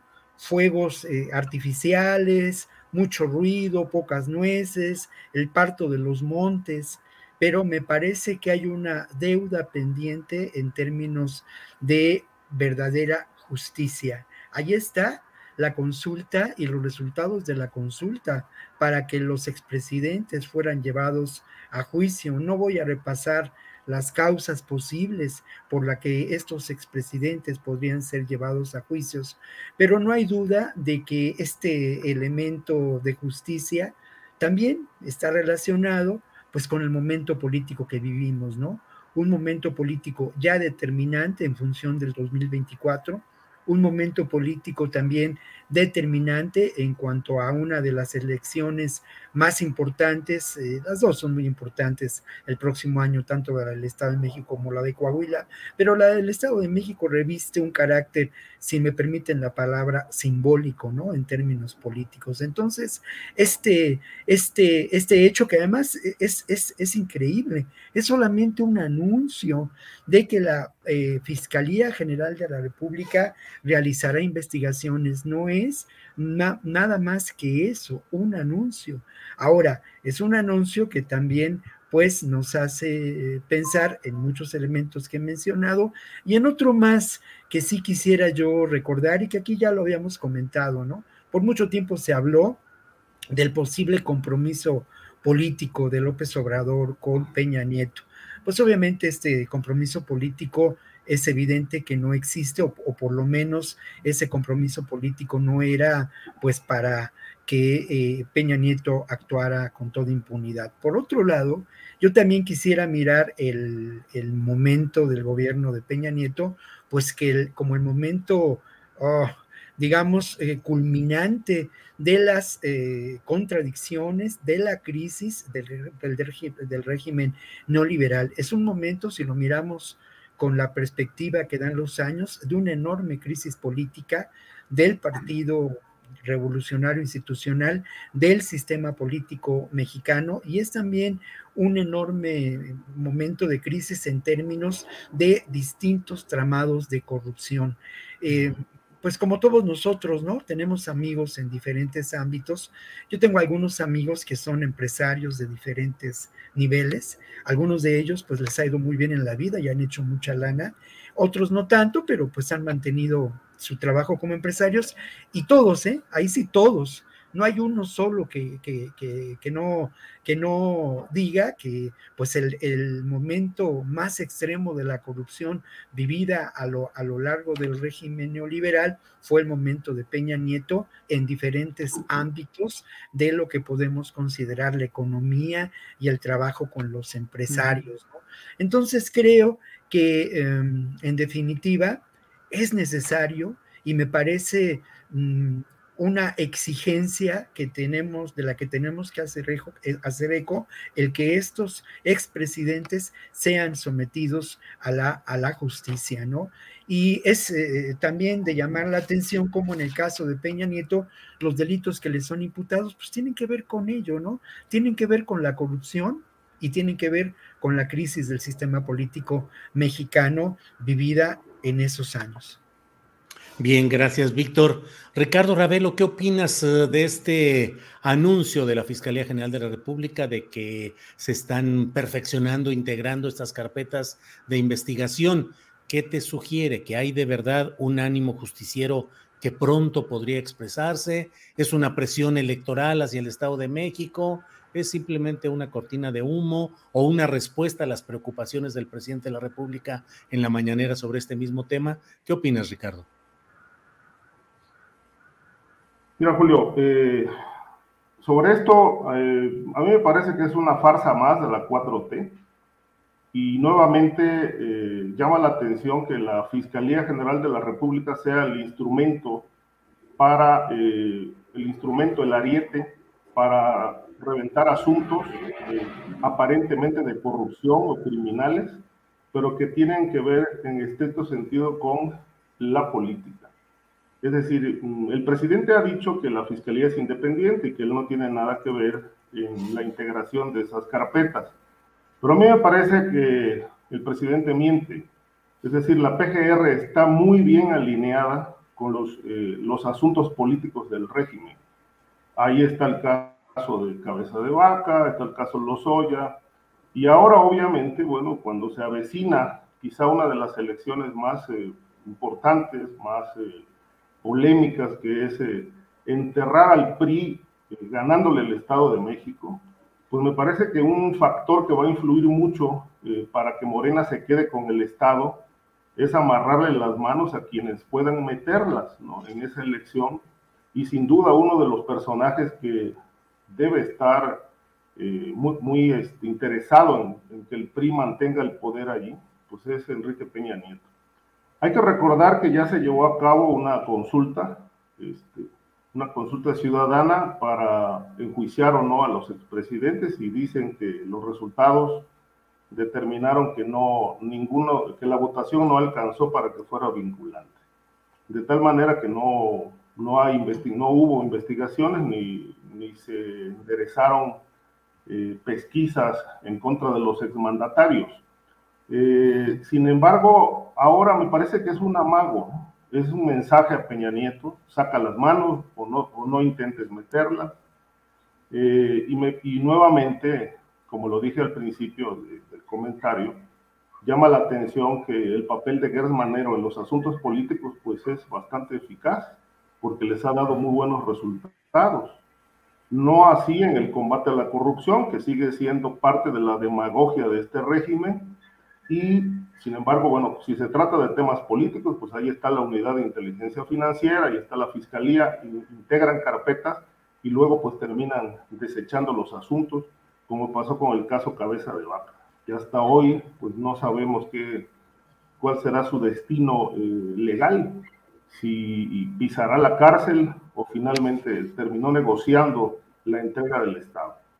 Entonces yo creo que esto, esto se inscribe en el, en el tema, es un tema más político que realmente de combate a la corrupción, porque si, si trataran de realmente limpiar todos los, los antecedentes oscuros de lo que llaman el neoliberalismo, pues ya estuvieran investigando a Carlos Salinas y, al, y al resto de los expresidentes, ¿no? Pero es muy obvio, ¿no? Que el punto se llama Estado de México y que hay que amarrarle las manos a uno de los personajes que, bueno, pues tiene muchos controles ahí, fue gobernador, ahí construyó su carrera política y obviamente pues eh, se pone en riesgo la continuidad de, del PRI, por lo menos en su, su, estado más, su bastión más importante, con el grupo Atlacomulco.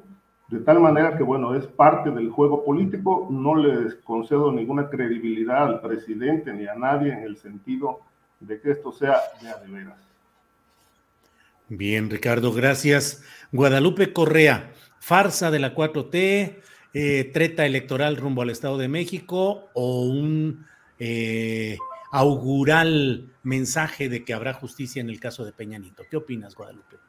Pues eh, atendiendo al, al, desarrollo de los eventos en el país, al papel de la Fiscalía General de la República y pues a los eventos políticos, como bien lo dice Ricardo, pues podría yo pensar que, que esto también tiene tintes políticos, que definitivamente eh, esto ayuda a calmar algunos ánimos de, obviamente, la base de apoyo de la 4T en particular es, es también importante, ¿no? Que tanto sea realmente una simula, una mera simulación, pues lo vamos a ver, pero hasta hoy no hemos visto absolutamente nada de relevancia. Por ejemplo, con relación al tema de los Oya el exdirector de Petróleos Mexicanos permitió una serie de abusos, toda la aprobación de la reforma energética, el, tema de los comisionados este, de, las, de los organismos, este, de los organismos autónomos, los grandes sueldos que se han ido, pues, en las mañaneras, se han ido abriendo, ¿no? Toda esta información, la, esta información del tema de los soya, de las personas que estuvieron con él. Y resulta al final que solamente él y su mamá, este, los que están, y además de todo, hace algunos días, aparentemente el señor pues fue obligado a, a, denunciar a otros de, este, del PRI y del PAN, ¿no? En, en, estas declaraciones que aparentemente con sus abogados, con su padre, se pactaron con la Fiscalía General de la República, ¿no? Hasta entonces el señor fue obligado a, denunciar a otros, ¿no? Eso me parece una tomada de pelo. Me ha parecido una tomada de pelo todo el asunto de petróleos mexicanos. ¿Por qué no me va a parecer una tomada de pelo estas tres eh, carpetas de investigación que como bien, como, como, como bien dijeron mis colegas, apenas se, hable, se abren. No estamos hablando de investigaciones ya fuertes que van a llevar a un juicio, ¿no? Son, se abren tres carpetas de investigación por delitos electorales, patrimoniales, lavado de dinero, transferencias internacionales ilegales y enriquecimiento ilícito. Y también supuestamente entre todas estas hay el involucramiento de la constructora española OHL. Esto ya lo hemos, ya lo hemos dicho, ya hemos vinculado a varios también, ya se han vinculado, ya vinculado la prensa a varios servidores públicos que operaron durante ese sexenio. Las personas quieren ver sangre. El, nombre de Enrique Peña Nieto es un nombre importante. Entonces, ¿qué es lo que se está haciendo? Poner el dedo a un gobernador o a un presidente cuando no se va a hacer nada, o al expresidente de Petróleos Mexicanos, que a veces hasta la gente dice, ¿seguirá en la cárcel? ¿Cuáles habrán sido los acuerdos? O sea, realmente, ¿qué es lo que se está buscando con esto, no? O sea, pareciera ser que todo esto que ya se conoció de la, la la, la, cuestión de la, de la constructora española UHL, una concesión que se dio durante su administración como eh, gobernador del Estado de México, aquí sí nos pone a pensar, ¿no? ¿Qué es lo que se quiere hacer? Se quiere mandar una señal, ok, si tú no me dejas que yo avance en este Estado electoralmente, entonces puedo irme contra ti. No lo sé, se da a especulaciones, pero en realidad esto es muy poco. Lo que pasó durante el sexenio de Enrique Peña Nieto, el enriquecimiento ilícito no solamente del presidente, sino de muchos de sus allegados, eh, estos sueldos impresionantes, la aprobación de la reforma energética, los contratos leoninos, solamente en el sector eléctrico, además de todos los latrocinios, pues nos dan realmente, ¿qué, queremos? Que la gente aplaude y que diga, ya ven, no había un pacto entre el presidente y Enrique Peña Nieto, pero estas cuestiones son simplemente simbólicas, ¿no? ¿Cuándo realmente se va a hacer justicia? Y todas estas personas que que, se, que se beneficiaron, a las empresas que beneficiaron, lo que hicieron avanzar los intereses empresariales y ahorita están de consultores, pues realmente no estamos haciendo nada. ¿Dónde están, por ejemplo, los, eh, los, los más allegados a Emilio Lozoya Austin? Sus amigotes que estaban ahí, que se iban a grandes comidas, que, que, se beneficiaban de todos estos arreglos que se hacían desde las oficinas centrales de petróleos mexicanos. No sabemos, ya se borró la investigación. Entonces realmente yo no tengo ningún elemento para pensar que esta es una investigación que va a llegar a alguna parte, ¿no? Entonces, en este sentido, estoy un poco más eh, del lado de Ricardo, en el sentido de que, bueno, qué bueno que se está haciendo esto, pero en realidad vamos a hacer algo, pues no lo creo. Vamos a ver qué sucede y bueno, el tiempo le dará la razón o no al gobierno de la Cuarta Transformación en el tema de procuración de justicia y combate a la corrupción. Gracias, Guadalupe. Em, Víctor Ronquillo, eh, ya que hablamos de exocupantes de los pinos, bueno, pues apareció en escena eh, Sandra Ávila Beltrán, conocida como la Reina del Pacífico, dio una entrevista a un youtubero muy famoso y muy exitoso, tanto que obviamente yo no lo conocía eh, pero es un cuate que tiene 6 millones de seguidores o 4 millones y medio, no sé, eh, y le dio una entrevista de más de una hora a Sandra Ávila Beltrán. Y entre otras cosas, pues se le va duro a Felipe Calderón y dice que es un asesino, un narcotraficante que tuvo acuerdos con los cárteles y que tanto él como su familia recibieron ese dinero proveniente de esas actividades ilícitas. Hay quienes dicen, no le vas a dar eh, credibilidad a la versión de alguien, eh, una delincuente, pero sucede que formalmente, según entiendo, y tú me corregirás, Víctor o Ricardo Guadalupe, pero formalmente la señora Ávila Beltrán salió libre, entiendo que fuera sin cargos, con inocencia, o sea, no es formalmente una delincuente. Entonces, ¿qué opinas de todo esto, Víctor? Bueno, creo que hay, hay muchas, eh, digamos, aristas, ¿no? Para entrarle al asunto. Lo primero es, eh, mira, desde, yo hoy en la mañana vi la entrevista completa, una hora, creo que una hora, doce minutos, algo por el estilo. Eh, y solamente en los últimos dos minutos, dos o cuatro minutos, justo en el minuto, a la, a la hora diez, ya para concluir la entrevista es cuando Sandra Ávila empieza a hablar de Calderón plenamente, ¿no? Y lo llama asesino y narcotraficante, claramente. Y menciona lo que ya señalabas, Julio. Bueno, yo decía que hay varios aspectos, ¿no? Lo primero es eh, el, el tema, pues, de la degradación que existe eh, de lo público, eh, sin duda, a través de esta, estos canales de YouTube. Un personaje que, de acuerdo a lo que yo pude observar, pues no tiene la menor formación ni periodística, ni, ni social, ni mucho menos, para pues plantarse frente al micrófono, ¿no? En el caso del entrevistador, una persona más corriente que común, realmente, ¿no?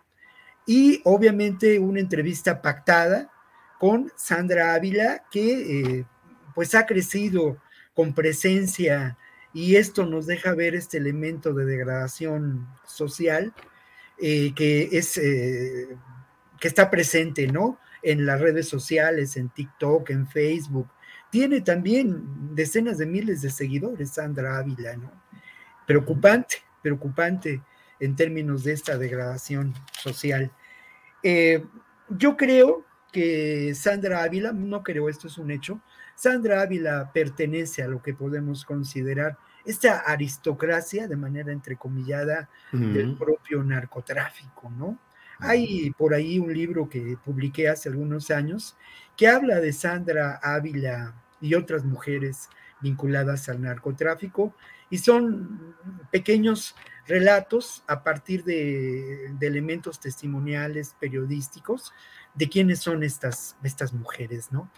La frivolidad, em, las limitaciones en cuanto pues a una visión de la realidad social, el sentido común, la, expresión más eh, grosera de lo que podemos considerar una posición femenina, ¿no? Eh, acompañan a, Sandra Ávila, ¿no? En estas declaraciones. Eh, la entrevista en sí misma me parece que es un documento interesante, ¿no? De este proceso de, eh, ¿cómo llamarlo?, de entronización de las ideas del sentido común y la vacuidad intelectual, ¿no? Eh, que se da en las redes sociales a cambio del ejercicio, del ejercicio periodístico, ¿no? ¿De qué se habla en la entrevista y de qué se habló? Pues de cremas, de posiciones que parecen provenientes de programas acuñados hace mucho tiempo y creados, como el programa de Patti Chapoy o el programa otro de Radio Fórmula, y que ahora se me escapa el nombre de la reina de la radio, ¿no? En donde, en donde pues personajes ligados al espectáculo hablan de su visión de la vida, por demás una visión deplorable, ¿no?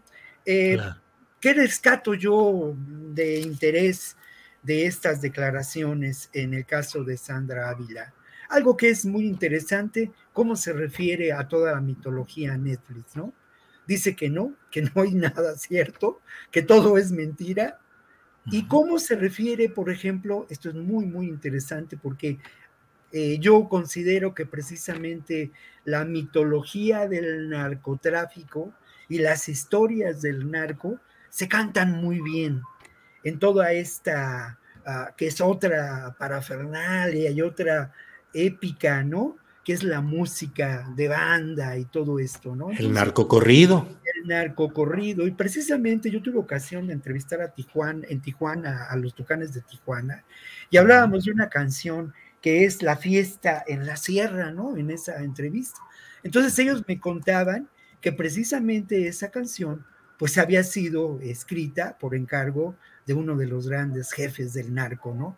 Y Sandra Ávila refiere, pues bueno, que seguramente alguno de sus parientes, ella es sobrina de Miguel, Ángel Félix Gallardo, por ejemplo, pues dio esa gran fiesta donde se reunieron no solamente los grandes capos del narcotráfico, sino muchas figuras políticas. Y, Sandra Ávila dice en esa entrevista que es cierto lo que cuentan y lo que cantan los tucanes de Tijuana.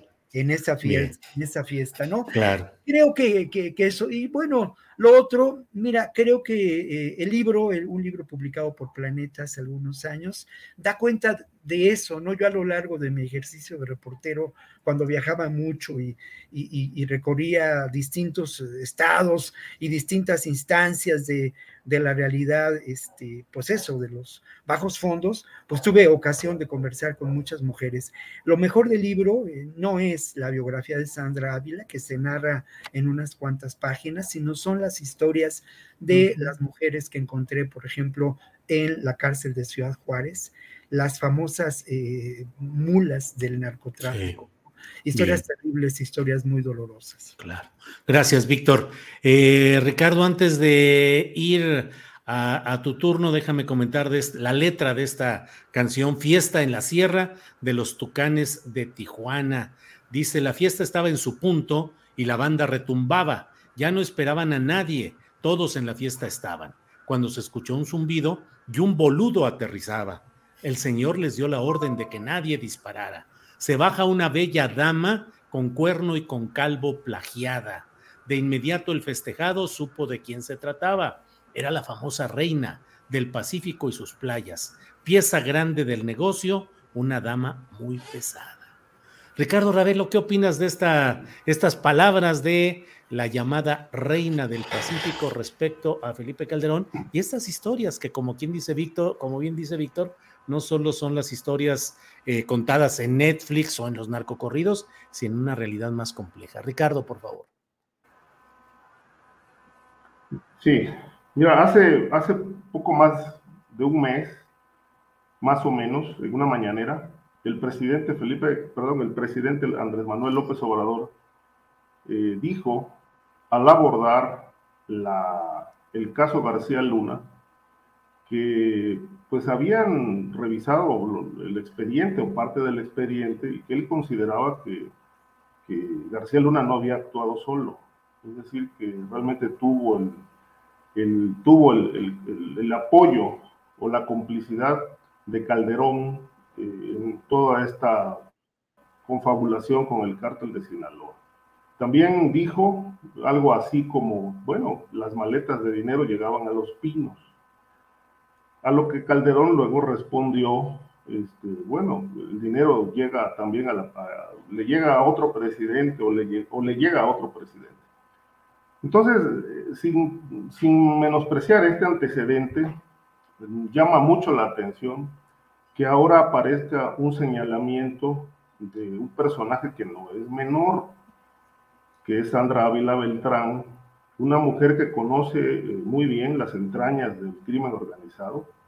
Por lo menos yo tuve la oportunidad de, platicar con ella hace tiempo y tenía muchísima información, leí sus declaraciones, también leí el libro de Chere sobre la, Reina del Pacífico, muchos detalles de la vida, la vida que vivió eh, al lado de los grandes capos.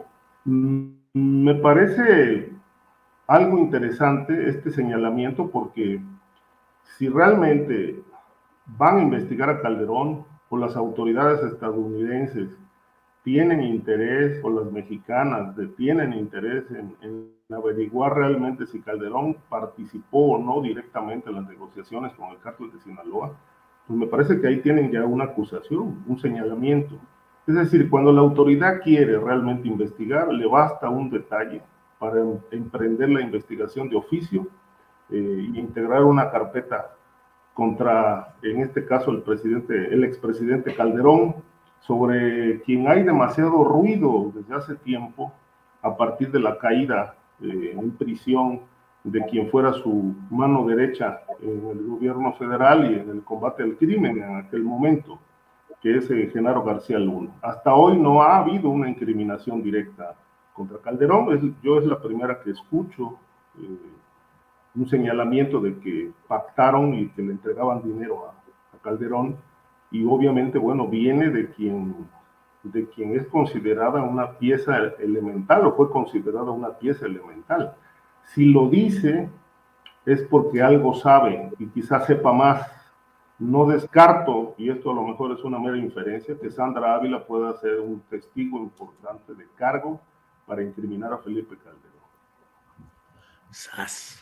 Ricardo, pues ahora sí que son, como luego dicen, palabras mayores. Eh, Guadalupe, ¿qué opinas de esto, de, de, la entrevista, las palabras de Sandra Ávila Beltrán y particularmente lo que perfila o analiza o comenta Ricardo en el sentido de que podía ser un testigo de cargo contra Felipe Calderón por ser la primera voz que abierta y concretamente hace señalamientos de índole de presunción delictiva contra Felipe Calderón. Guadalupe. Sí, es un tema que a mí me gustaría eh, llevarlo por, por otro lado. Eh, definitivamente, ¿no? Lo que va a suceder con el caso de Genaro García Luna y bueno, el juicio que muy probablemente no se vaya a dar, como lo hemos dicho muchas veces aquí, eh, si se hubiera el caso, y conociéramos muchas más de las pruebas y los testigos y todo lo que supuestamente existe ahorita, pues nos daríamos cuenta muy probablemente que, eh, que hubo conocimiento del presidente, ¿no? Me parece otra tomada de pelo la que nos quiere hacer ver el, el expresidente Felipe Calderón de que no sabía que en la Secretaría de Seguridad Pública su mano derecha en el tema de seguridad y la mano derecha de la mano, las manos derechas de la mano derecha también estaban vinculados al narcotráfico. Esto me parece muy, muy difícil de creer, ¿no? Independientemente de lo que pueda decir Sandra Ávila Beltrán, ¿qué es lo que significa esta persona, ¿no? Este, realmente es volver a hacer estos, esta, esta narrativa, ¿no? Alimentar esta narrativa de la mano de una declaración de una guerra contra las drogas. Si nosotros nos, nos acordamos, se dio en septiembre de 2007 esta detención de Sandra Ávila Beltrán junto a su pareja, ¿no? El narcotraficante colombiano, el tigre, ¿no? Juan Diego Espinosa. Entonces aquí estaba toda esta trama de que, bueno, ella, que era familiar de Rafael Caro Quintero, José Quintero Payán y Miguel Ángel Félix Gallardo, es, es como la mujer, es la reina del Pacífico. Contribuye todo esto a la narrativa, ¿no? También las mujeres, hay reinas, ¿no? La reina del sur, que fue una novela, pues ahora se convirtió en realidad. Y esto abona, y esto consolida, y esto, ah, este, y esto nos hace, eh, pues, aceptar de alguna forma, ¿no? A la, a la opinión pública, sí, una guerra contra las drogas, que bueno, este, estos capos malos que matan. Y bueno, ahora también la mujer, la reina del sur, ahora es la reina del Pacífico, ¿no? Y es familiar de todos estos narcotraficantes y está vinculada con los colombianos. Lo que sí sabemos es que tanto en Estados Unidos, pues realmente, pues mm, se le declara no culpable, ¿no? Aunque se hubiera esperado que tuviera cadena perpetua. Aquí también se le se ordena su libertad en el año 2015. ¿Qué tanto sabe de Felipe Calderón? Pues es difícil, ¿no? Que una persona que supuestamente estuvo vinculada al narcotráfico, que Felipe Calderón se relacionó directamente con ellos, a veces me parece un poco también abonando a esta series de Netflix. Lo que me interesa y, es muy, muy importante que la figura de Sandra Ávila Beltrán también ha enriquecido toda esta serie de, eh, de narrativas que han sido reproducidas por los medios de comunicación masivos, ¿no? Lo mismo que pasó con este con la esposa de Joaquín, el Chapo Guzmán, con Emma Coronel, y toda esta serie de reportajes sobre las narcas, sobre las mujeres y el narco, sobre las luchonas, sobre las cirugías plásticas, o sea, haciendo ya de esto toda una industria, ¿no? Una industria del entretenimiento, la mujer en el narco, todo mercantilizado y finalmente enfocado en un público narco mexicano, los mexicanos narcos, los estadounidenses, como también lo he dicho en este espacio.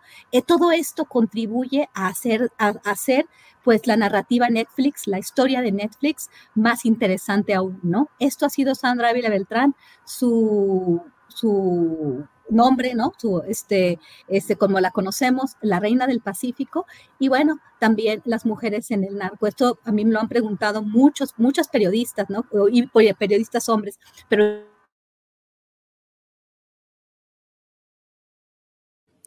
Ahí está, a ver.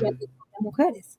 Es, es, es, muy, es, es, muy, es muy desafortunado, ¿no? Cómo se ha utilizado el, el nombre, la figura, los contactos y, no sabemos realmente si esto tiene que ver realmente con un tema de crimen organizado, de narcotráfico, donde también Estados Unidos, donde las agencias estadounidenses han estado en el centro de, de la historia, ¿no? Y bueno, finalmente, si nosotros nos ponemos a, poner dedos, ¿no? A, los narcotraficantes de siempre, al cartel de, de, Sinaloa, al cartel de Guadalajara y a estas figuras míticas, pues seguimos haciendo este, que el sueño mojado de los estadounidenses, de que todos los mexicanos se vayan en contra del narco y, y sigamos con esta lógica, pues se siga reproduciendo. Gracias, Guadalupe. Eh, Víctor Ronquillo, otro tema que está eh, pues en la polémica. Acabo de entrevistar hace algunos minutos a Mary Sainz, la esposa de Israel Vallarta, y entre otras cosas, dice que hay una protesta y que van a denunciar tanto ella como Israel, como Mario Vallarta, la designación de Asael Ruiz Ortega como el nuevo titular de los penales federales. Tiene un nombre oficial más largo y más aspiracional de, la, eh, de estos centros de readaptación o rehabilitación social, pero finalmente es eso. ¿Qué opinas del nombramiento de este personaje, Asael Ruiz Ortega, en este cargo federal de atender los penales? Víctor Ronquillo. Mira, yo creo que tenemos que tomar en cuenta lo que ha ocurrido en la Ciudad de México, en los penales de la Ciudad de México. De ahí proviene su anterior trabajo y su anterior gestión al frente de los penales. ¿Y qué es lo que encontramos en los penales de la Ciudad de México? Encontramos, desde mi punto de vista, una paz, entre comillas, que podía ser eh, algo similar a esa paz mafiosa, ¿no? Una paz donde desde hace tiempo no encontramos hechos eh, lamentables como grandes eh, motines, no encontramos hechos lamentables, salvo alguna excepción de violencia no encontramos homicidios, pero lo que ocurre detrás de esta paz, pues es la eh, realidad del el dominio de grupos criminales dentro de estos penales, ¿no? Grupos criminales ligados, asociados con eh, grupos de enorme poder criminal dentro y fuera de los penales. Lo que se da en la Ciudad de México en los penales Mm, más allá de las suposiciones que estoy haciendo y que tienen que ver con la inferencia de algunos, de algunos datos, hay, eh, mm, digamos, estudios puntuales al respecto, ¿no? El CIDE, en una investigación realizada hace algunos, algunos meses, documentó lo que pasaba, ¿no? El 80% de las familias eran extorsionadas, las familias que llevaban alimento a sus eh, familiares recluidos con el propósito de alimentarlos así de sencillo. Hay que tomar en cuenta que las condiciones en los penales de la Ciudad de México pues son de enorme saturación. Otro elemento pues es el, el, el, el, cómo esta presencia criminal y cómo el tráfico de drogas al interior se ha mantenido es difícil saber hasta dónde va el negocio, ¿no? Todo esto es como el antecedente de lo que me parece puede ocurrir en los penales federales, que desde hace mucho tiempo se dice que son como bombas eh, siempre a punto de estallar, bombas de tiempo, ¿no? Creo que eh, lamentablemente se privará este orden eh, entrecomillado para una realidad que ha sido denunciada por la Comisión Nacional de Derechos Humanos en diferentes informes de una situación de enorme gravedad. en términos a la eh, pues persistencia, ¿no? del de, tráfico de drogas, la persistencia de grupos criminales que participan en el gobierno de los propios penales y de una violencia eh, que eh, está de alguna manera latente en estos, en estos lugares, ¿no?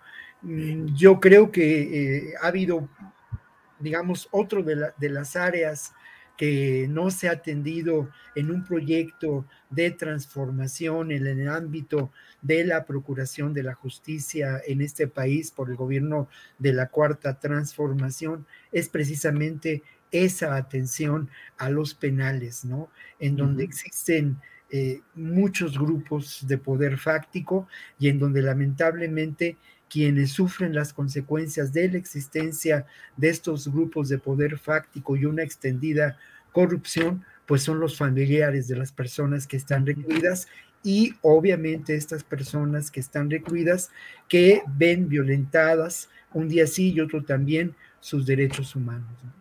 Gracias, Víctor Ronquillo.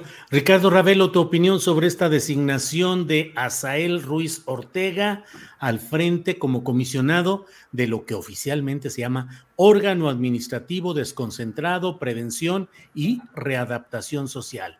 Es un nombramiento directo del presidente de la República, según se dijo, eh, ejecutado o puesto a funcionar ayer por el secretario de Gobernación en presencia de la secretaria de Protección y Seguridad Ciudadana. ¿Qué opinas de este nombramiento y qué se puede perfilar o qué se puede suponer que haga ahora como responsable de los penales federales, Ricardo? Mira, Julio, yo creo que pese a sus antecedentes, este, este personaje, Hazael Ruiz, eh, pues la idea de su nombramiento, el objetivo es poner orden en los penales. Siempre se ha dicho, coincido con lo que menciona Víctor, que los penales eh, federales son bombas de tiempo. Hay casos, muchos casos y misterios. Eh, a mí me tocó trabajar un, asunto hace años en el penal de La Palma con tantos muertos que, que hubo y gente que se moría allí por falta de atención. Eh, cuando mataron a, a, un miembro del crimen organizado que era gente del Chapo adentro de la cárcel, en fin. Mira, el, el personaje Isabel Ruiz tiene buenas credenciales, ha sido reconocido, tiene muy buen antecedente, salvo lo que ocurrió en enero del 2020, cuando se fugaron tres miembros del cártel de Sinaloa de un reclusorio de la Ciudad de México. En, aquel, en, aquel, aquel, en aquella triada de miembros eh, que se fugaron cuando él era subsecretario del sistema penitenciario de la Ciudad de México, estaba Félix Beltrán, un personaje conocido como el VIC, que eh, a quien las autoridades federales identificaron como operador financiero de los hijos del Chapo. Eh, estos personajes ya no fueron localizados, hasta ahora no han sido localizados. Pero recuerdo que en aquel momento Hazel Ruiz dijo que no, le, no tenía ninguna duda de que los reos contaron con apoyo de personal del interior de las cárceles para fugarse. Todo esto quedó sepultado allí en, en, la desmemoria porque pues ya no se tomó en cuenta, no se, no se le dio seguimiento a ese tema, pero bueno, él cargó con esa parte de esa responsabilidad de lo que estaba pasando en, en los penales y por qué se había dado esta, esta fuga, pues que no eran personajes menores, ¿no? eran miembros del cártel de Sinaloa y uno de ellos, este, eh, según la, fiscalía, pues era lavador de dinero de los hijos del Chapo. Eh, esto ocurrió también en aquel contexto del, caso Ovidio este, y todo lo que se ha dicho al respecto, ¿no? De este acercamiento, relación o no del presidente con ese grupo criminal. Pero bueno, entiendo que ahora esta misión que le encomiendan pues es para poner orden, ¿no? Porque sigue habiendo muchísima corrupción en los penales, ¿no? Hay sobrepoblación, este, por supuesto ahí quien no tiene dinero pues no, se la, no, no la pasa nada bien. Eh, está el caso ahora muy sonado del abogado Alcocer, que asesinó a su esposa en un restaurante de la Colonia del Valle, a quien ya pues por allí denunciaron que tiene una suite de cinco estrellas adentro del reclusorio norte. Este, en fin, hay todo este tipo de tráfico de influencias y vicios y fallas que lamentablemente siguen imperando en los penales, tanto federales como, como de, estatales, y, que realmente, bueno, pues eh, son, son espacios de, de violencia, espacios de, donde se comercia con drogas, este, y que, bueno, las propias autoridades penitenciarias son las que propician, fomentan y protegen todo este tipo de actividades. Yo creo que sí es, es momento de sanear, sanear la, la, vida interna en los penales. No sé si Hazael Ruiz sea la persona indicada, pero bueno, por lo menos tiene ya el, nombramiento y, el, y, el, presidente ha depositado en él su confianza. Gracias, Ricardo. Guadalupe Correa, ¿qué opinas de este nombramiento de nuevo director de los penales federales? Tu micrófono, tu micrófono. Pues a mí, eh, a mí, Julio, sí me, no me, me, deja un sabor de boca, bueno, me, no me parece muy, eh, muy adecuado, vamos, ¿no? Eh, no nada más son esas tres fugas supuestamente de acuerdo a la, a la cobertura de Infobae, Infobae tiene una cobertura muy, muy, muy, muy especial en estos últimos años y principalmente en los años más recientes. ¿Quieres conocer algo del narco? Ellos te dicen nombre, detalle, el narco, el, eh, la fecha, una, una, una, una serie de, de hechos muy bien documentados, ¿no? Aparentemente muy bien documentados, se han, se han enfocado en esto, obviamente sin un análisis más profundo y obviamente siempre enfocado en el tema del narco mexicano. Pero me parece interesante ese su reportaje, ¿no? Cuando Hazael Ruiz Ortega fue el titular de la Subsecretaría del Sistema Penitenciario de la Ciudad de México desde 2008, se le relaciona con al menos, de acuerdo al, reportaje de Infobae, con al menos 13 fugas y un periodo que no nada más son las fugas, un periodo en el cual se dieron muchísimos, eh, como sabemos, ¿no? no solamente esto pasa en la Ciudad de México, esto pasa a nivel nacional, no solamente pasa con los eferezos, también pasa con, con, los, con los penales a nivel local, o sea, realmente tenemos un problema del sistema penitenciario mexicano a todos los niveles. Entonces, se relaciona con bastantes hechos que tienen que ver con extorsiones, fuga de reos, como dije antes, personas que se dedican al secuestro o a la extorsión dentro de los penales, que lo sabemos, todos hemos estado sujetos a una extorsión telefónica que muy probablemente viene de algún penal en, en, el país, ¿no? Muy probablemente los que estamos aquí de la Ciudad de México, ¿no? Porque yo no sé cómo le hacen, pero hay una, una corrupción que también está vinculado a los servicios. Sabemos lo que sucedió con García Luna y Felipe Calderón, lo que pasó con las concesiones a, este, a empresas privadas para el manejo de los penales. Pero este señor, durante, sí tiene experiencia, obviamente tiene experiencia en el manejo de los, del sistema penitenciario, pero, pero realmente con, pues por lo menos este tipo de, de, reportajes donde, donde van mencionando, ¿no? Este, lo que ha pasado, las fugas, por ejemplo, de, de una persona vinculada al Mayo Zambada, también este, este, eh, otra persona que está vinculada al Chapo Guzmán, creo que era su consuegro, si no mal recuerdo, en este, en este, así, ah, este, el, consuegro del Chapo Guzmán eh, en, este, durante, durante, esta, eh, durante este periodo. Entonces, lo que pasó y entonces se le premia para seguirlo, para que ahora sea el titular a nivel federal de los penales cuando durante su este, pues durante su mandato, ¿no? Como subsecretario del sistema penitenciario de la Ciudad de México, se dieron tantos problemas, pues a mí sí no me provoca mucho, mucha confianza, ¿no? Ya aprendió, sabe cómo se manejan las cosas o sabe cómo hacer y cómo dejar pasar. Y esto es lo que me preocupa, ¿no? Si pudiéramos tener un hombre eh, distinto, ¿no? Que, que ha tenido más logros, una persona de hierro en una cuestión tan complicada, sí, la tarea es mejorar este sistema, pero no creo que sea la persona indicada, o por lo menos me parece una persona bastante eh, con credenciales dudosas, ¿no? Quién sabe, vamos a ver cuál va a ser el papel, pero definitivamente tenemos que hacer una limpia completa en el sistema penitenciario, revisar las estructuras, revisar las concesiones, porque esto es una verdadera, este, es una verdadera eh, esa es la punta del iceberg, lo, lo, que vemos, ¿no? Las fugas, pero tenemos una cloaca enorme en, un, en una institución tan fundamental, ¿no? El sistema penitenciario, que es la última cadena de la procuración de la justicia en México, que como todas las demás partes de la cadena, pues tiene muchísimas limitaciones, ¿no? Eso puedo decir de la, del nombramiento de José Luis Ortega como titular de, de los penales a nivel federal, ¿no? Del órgano administrativo desconcentrado de prevención y de adaptación social. Muy bien, Guadalupe, muchas gracias. Eh, pues les digo que ahora andamos puntualazos, son las 3 de la tarde con un minuto, así es que no me queda sino agradecerles la oportunidad de contar en este jueves 4 de agosto con su presencia, su participación. Víctor Ronquillo, gracias como siempre y buenas tardes. Tu micrófono, Víctor. Está, ya me lo prendieron. Ya me ah, lo bueno.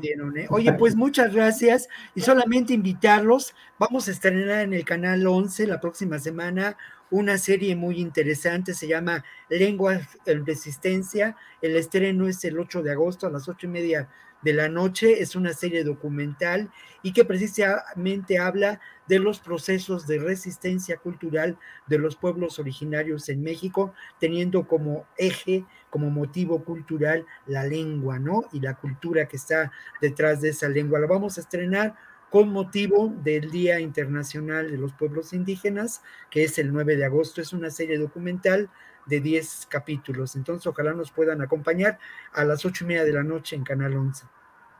Muy bien, gracias, Víctor. Ricardo Ravelo, ¿de qué te ríes, Ricardo? Del comercialote, del comercialote. Le vamos a pasar la factura mañana. Sí, mañana le vamos a pasar. La Lo que yo digo, ¿no?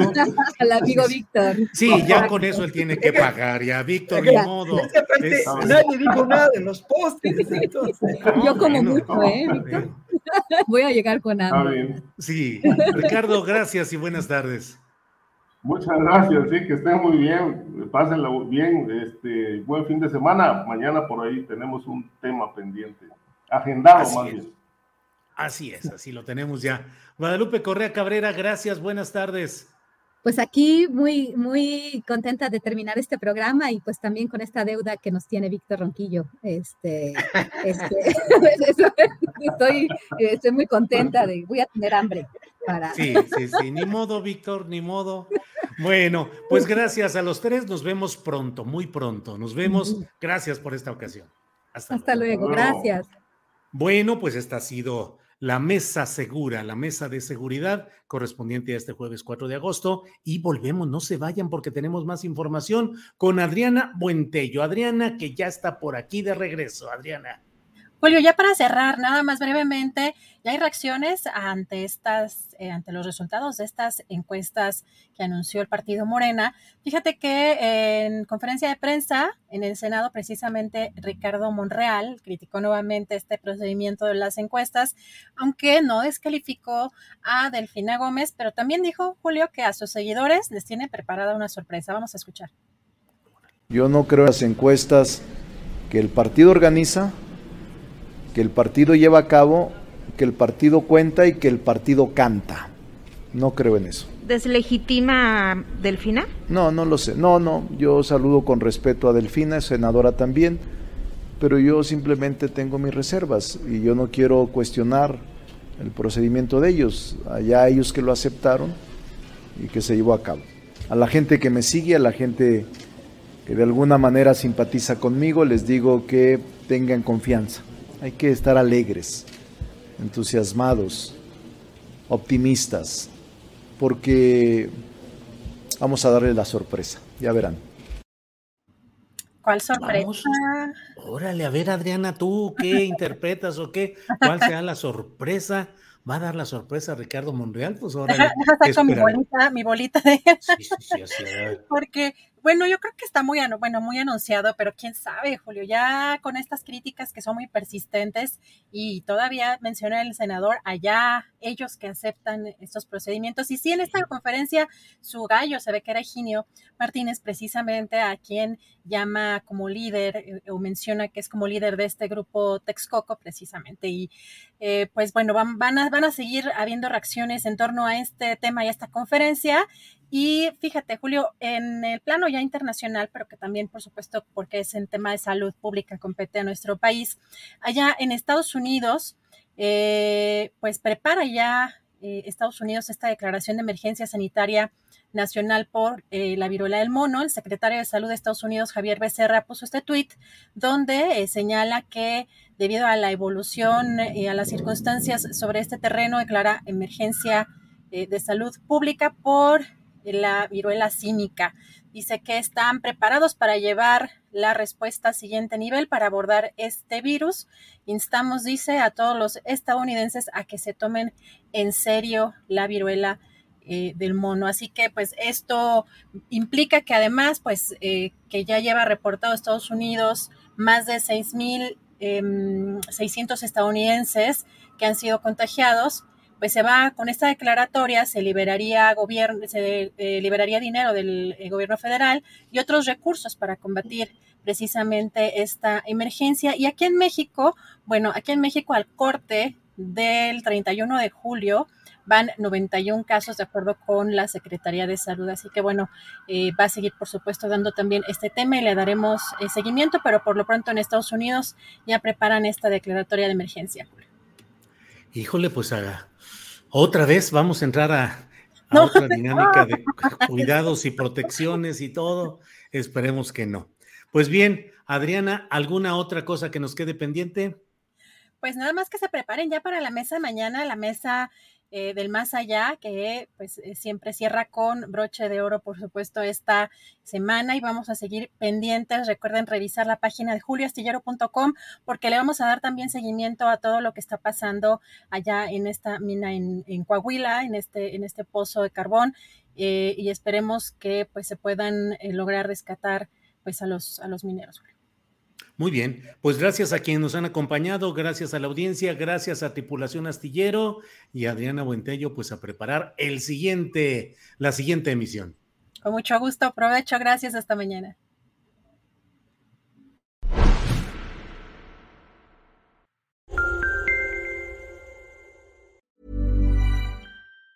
Planning for your next trip? Elevate your travel style with Quince. Quince has all the jet setting essentials you'll want for your next getaway, like European linen, premium luggage options, buttery soft Italian leather bags, and so much more. And it's all priced at 50 to 80% less than similar brands. Plus, Quince only works with factories that use safe and ethical manufacturing practices. Pack your bags with high-quality essentials you'll be wearing for vacations to come with Quince. Go to quince.com slash trip for free shipping and 365-day returns. Hi, I'm Daniel, founder of Pretty Litter. Did you know cats tend to hide symptoms of sickness and pain? I learned this the hard way after losing my cat, Gingy. So I created Pretty Litter, a health monitoring litter that helps detect early signs of illness by changing colors, saving you money and potentially your cat's life. Pretty Litter is veterinarian developed, and it's the easiest way to keep tabs on your fur baby's health right at home. Go to prettylitter.com and use code ACAST for 20% off your first order and a free cat toy. Terms and conditions apply. See site for details.